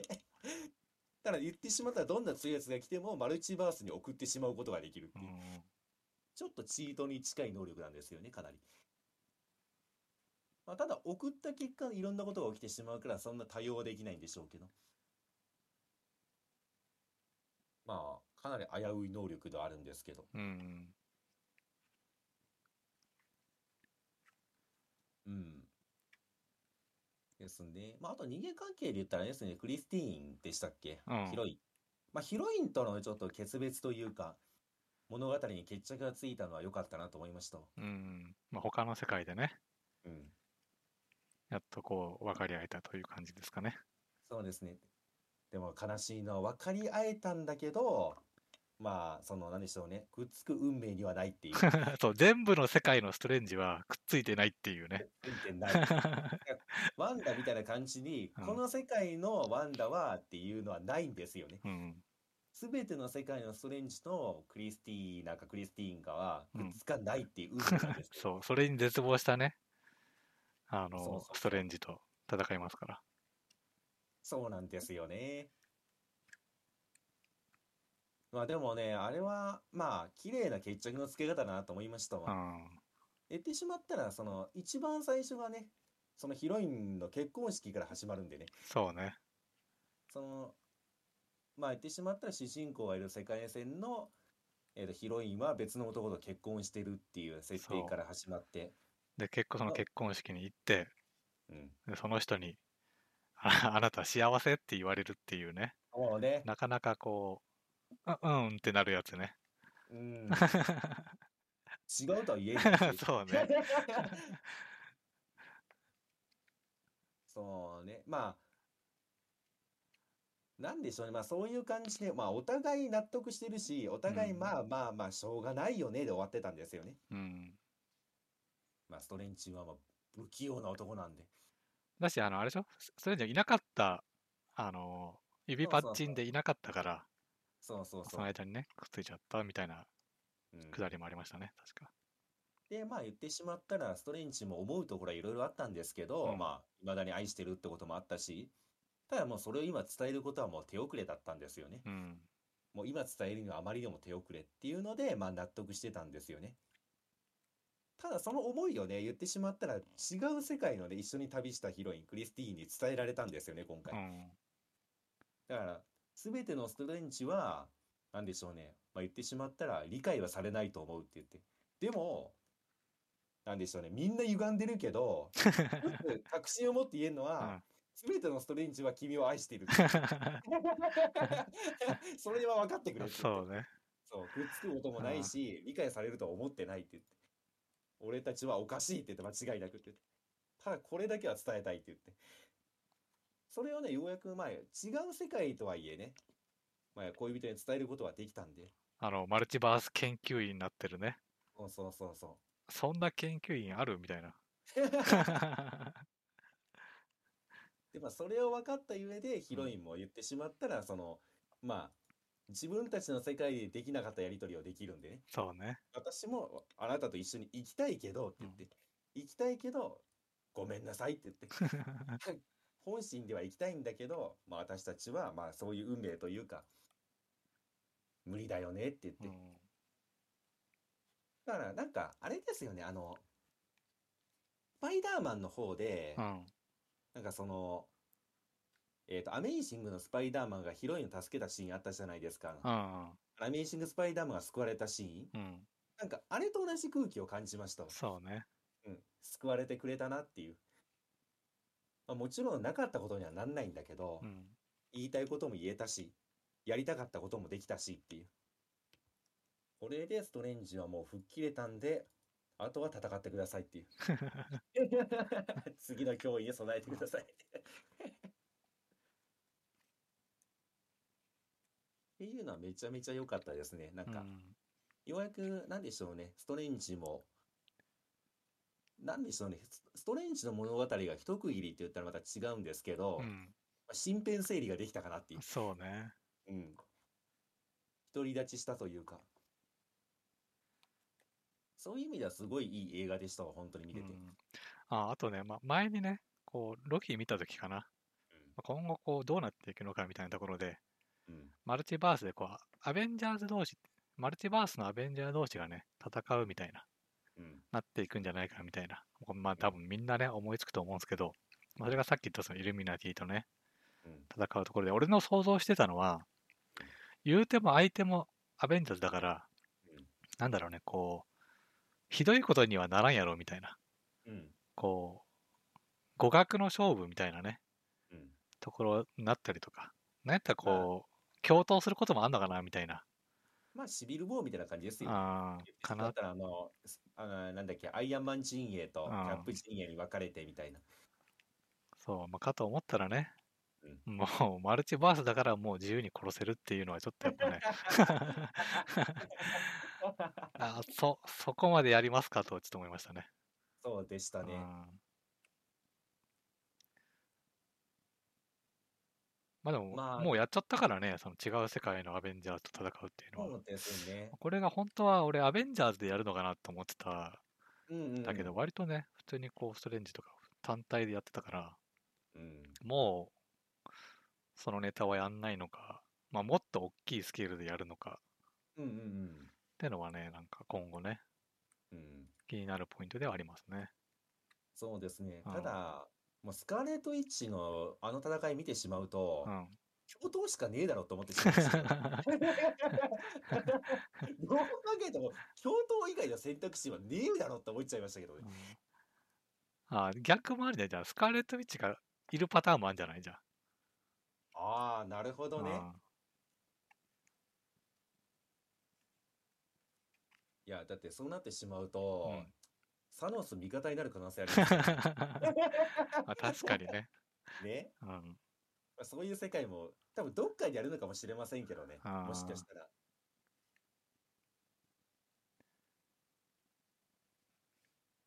あ、でも、どうなんだろう。なんかさ、もともとその、えっ、と、インフィニティ・ウォーではさ、あの、タイムストーンだっけ緑色のストーン。うん。あれでこう、いろんな可能性を見たけど、うん。最終的にはあの、勝つ方法がさ、うん。アイアンマンのね、犠牲しかなかったみたいな。うん。で、今回の話ですと、その、いろんな可能性っていうのは、実はマルチバースのいろんな世界を見てきたみたいなうんうんうん。話があったから、まあ、どの世界も、まあ、サノスは今のところ脅威でしかなかったのかな。そうみたいですね。うんサノス、まあ、言ってしまったらそれこそそのやばいやつらがまあ表立ってくれたらよかったのだけど、うんまあ、アベンジャーズっていうもので立ち向かおうとした時に無理だったって話ですようね。ん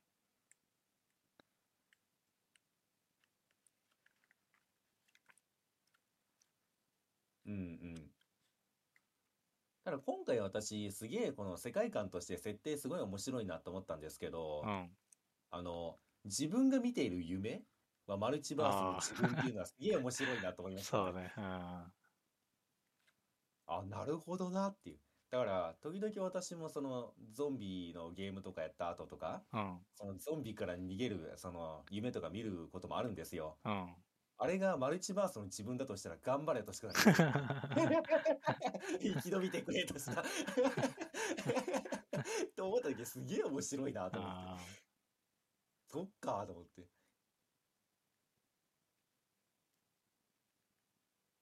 わあの解釈はなんかすげえなんか推したいなと思ってしまった。ーあ面白いなと思った。リアルに考えても。なるほどねと思って。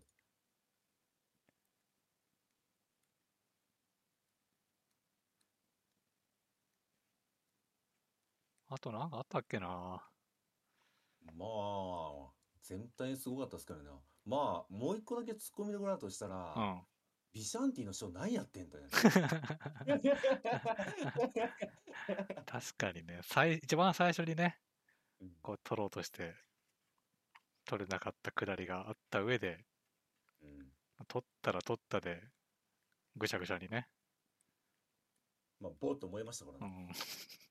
えでも思うんですけど、うん、ビシャンティの人は多分またどっかで絡んでくるんでしょうね。あれ、今回何もしてないから。で、まあ言ってしまえばダークホールドと同じ力があるって言ってたんで、同じような、同じぐらいの力があるって言ってたんで、さすがにあれで終わらせるのはもったいなすぎるでしょ。でもどうなんだろうね。あの、あの空間うん、あの空間はなんか全部共通みたいな話じゃなかった。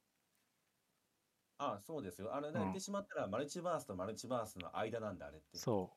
だからそこにあったものがなくなったから、うん。もうないんじゃないあれですか。わわからんけど。うんい。や、いずれ、写本っすよ、シャホ写本あ、出た、シャホね。確か に。ほらダークホールド写本だからそれビシャンティはあれは写本だよ、あ確か写に本。確かに何でもありだもんな。そうそう。だから多分、さすがにどっかで絡んでくるだろあうーと思ってますけどね。まあ、次回はそれに時間もしんないし。そこはね、楽しみかな。まあ、あれもすごい力を秘めてるって話なんで。いや、まあわかるでしょ今、ストレンジ、うん。ダークホールドに、言ってしまったら、まあ、取り込んだのかよくわかんないんですけど、三つ目になってたじゃないですか。うん。今あれで17号を吸収した んで。あとビシャンティ18号を吸収することによってね、 完全体に。そう完全体になるわけですよ。そこまで私はもう見えてる。ああ、あと、あれだね、シャンチーがなかったですね。あ、確かに。あそうの、ですシャンねチーの最後でほら、この、なんだっけ、ウォンか。うん。ウォンがね、きあの、ワープしてきて、うん連れていくんですけど、なんでちょっとこう出てくるのかなとか思ったけど、うん。全く出てこなかったですね。そうですね。まだ時間軸が違うのかな、あれは。じゃあ。まあ、その後のね、うん次かもしれないですね。そうですうね。ん。ただ、すごいですよね。シャンチーとアメリカいます けど。ちょっとあそこの戦力すごいなってます確けかど。にね。まあ、それ言ったらさ、なんだっけ、あの、いや、もう名前出てこなくなったな。あの、古代からの選手たちいるじゃん。 古代からの選手たち。ウガンダ浮かんだじゃなくて、こ古代から出てくるの。えーっと、いや、名前マジ出てこねえな。あの、本当はサノス倒せたああ、エターナルス。アイターナルズ。うんうん。あいつらもねいますから。まあ。まあ、ただ見て、エターナルスまだ見てないんでしたっけいや、見たよ。見ましたよね。うん。ただなんかあいつら、あの、サノスやれたみたいな感じで言い切ってましたけど、 うん。今のところそんなパワー感じ ませんまあやれたら、あの、敵の、敵というか敵側に回ったね、あそうのそうスーパーン。マンみたいなやつ。そうね。まあ、あとはまあ、最終的にヒロインたちが合わせて、まあ、ティアンメットを止めたんで、うん。まあそのと力はすごいんでしょうけど、単品見るとなんかそんなに力がないねって思っちゃいますよね、やっぱり。そうね。まあ、そのあたりもまたなんかあるんでしょうけど、きっと。エターナル最後絡んでほしいな。どうなるのか。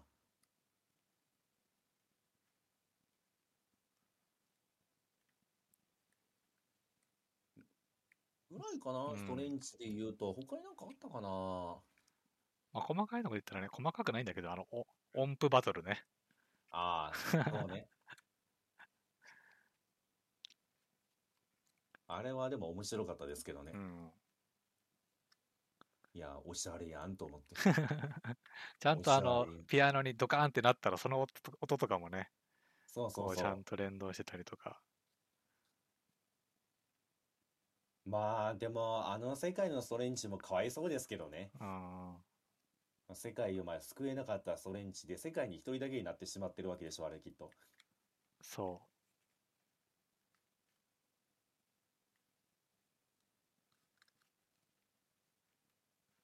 ああ、最後ぶっ飛んでいってサクってなり ましたけど。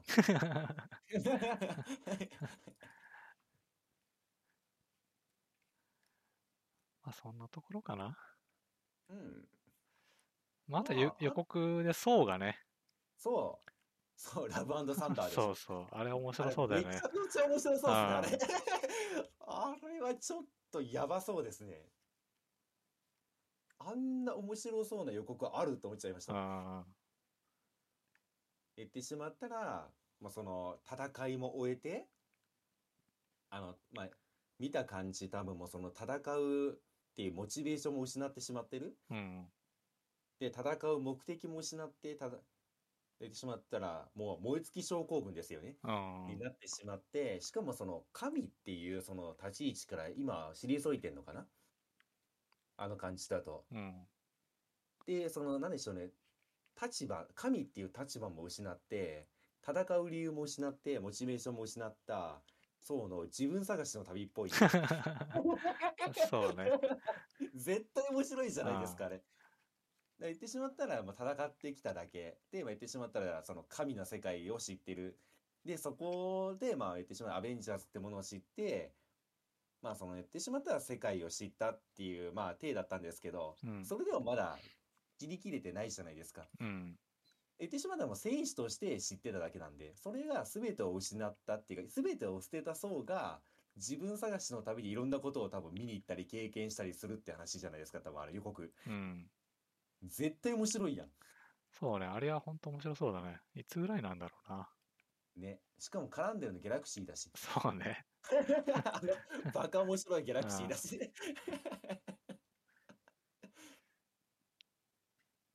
だってサブタイもすごいなんかポップになってましたもんね。うん。ラブサンダーって言って。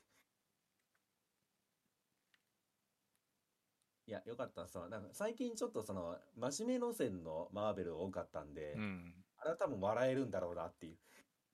そうね。うん。いい年したおっさんが自分探しの旅に行くんで。まあ、そうはね、一個前のそうもだいぶコメディでしたけどね。うん。あの、バトルロイヤルみたいなやつ。ああ、うんうんえ。バトルロイヤルって姉ちゃん出てくるやつでしたっけかなかなあの、ハルクとか出てくるやつ。ああ、ああ、はいはいはいはいはい。あれですね、違うなんか世界になんか星に飛ばされて、そこにハルクがいるみたいな。うん。ああ。まあまあまあまあ。正直ね、あの、ドラマの方のロキで、うん。ロキは一皮むけたんでね。兄ちゃんが置いてかれてるんであ今あ、。そうね。ロキはまあ言ってしまったら自分の立場ってものと、うんまあ目的を見つけたじゃないですか。うん。目標というか。兄ちゃんまだ瞑想中なんで。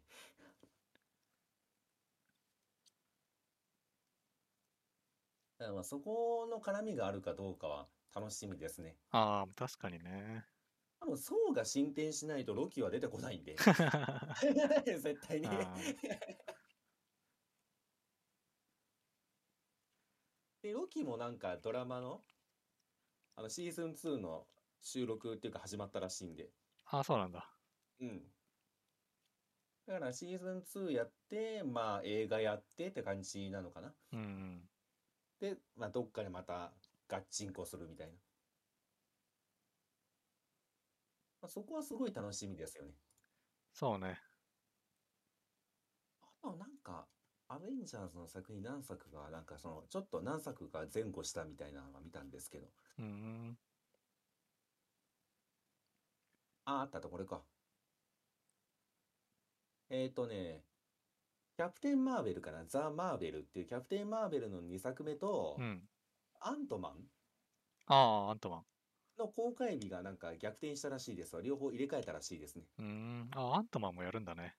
アントマン、まあ全部2023年なんですけど、ああ、あ、そう、ああ、そうなんだ。来年か。来年、2023年の2月にアントマン。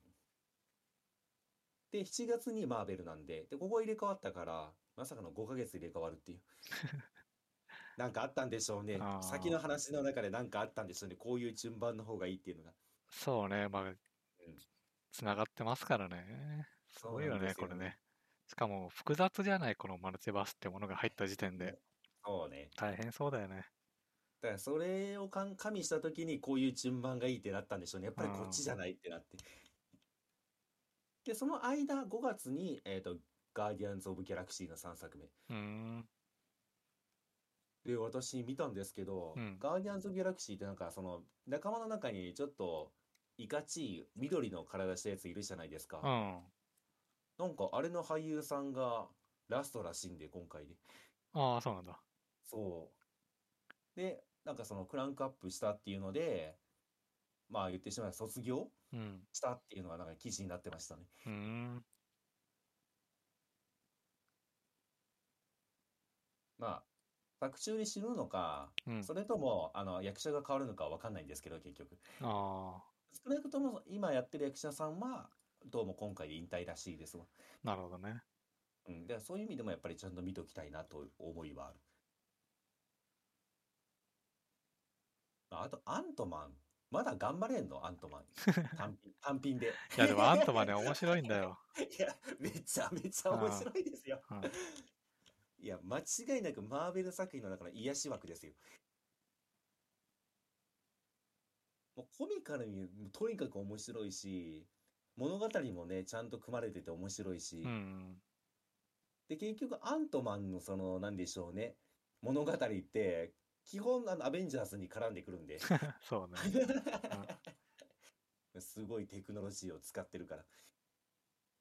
そういう意味ではなんか、なんだかんだハマっちゃってますね、マーベルに。うん。おかしいな。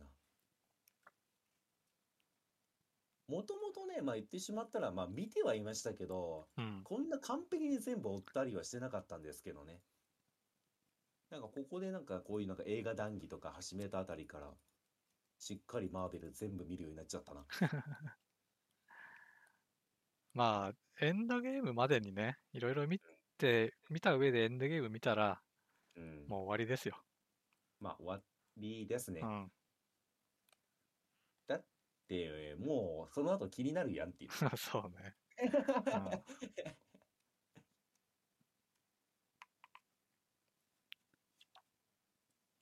まあ多分じじいになるまで見続けるんだろうな。じじいになるまであればね。あればね。うん。うん、まあ今のところもう終わりが見えないんで。そうね。そう。多分ずーっとまあ10年経っても、アベンジャーズ見たって言ってるんでしょうね っていう。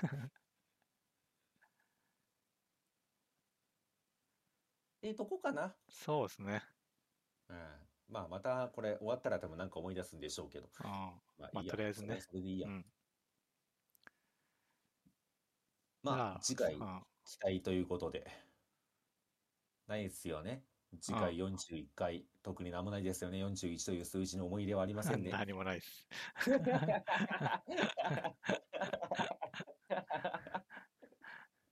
じゃあまあ次回は多分、まあ、特にテーマもね、今のところはテーマになりそうなものもないし、うん。あまあまあ思いつきでまたやると思うんで、次回はまだ未定ということで。それでは、第40回、は記い。念すべき40回はこれにて終了でございます。ではでは、お疲れ様ではい、しおた。疲れ様でした。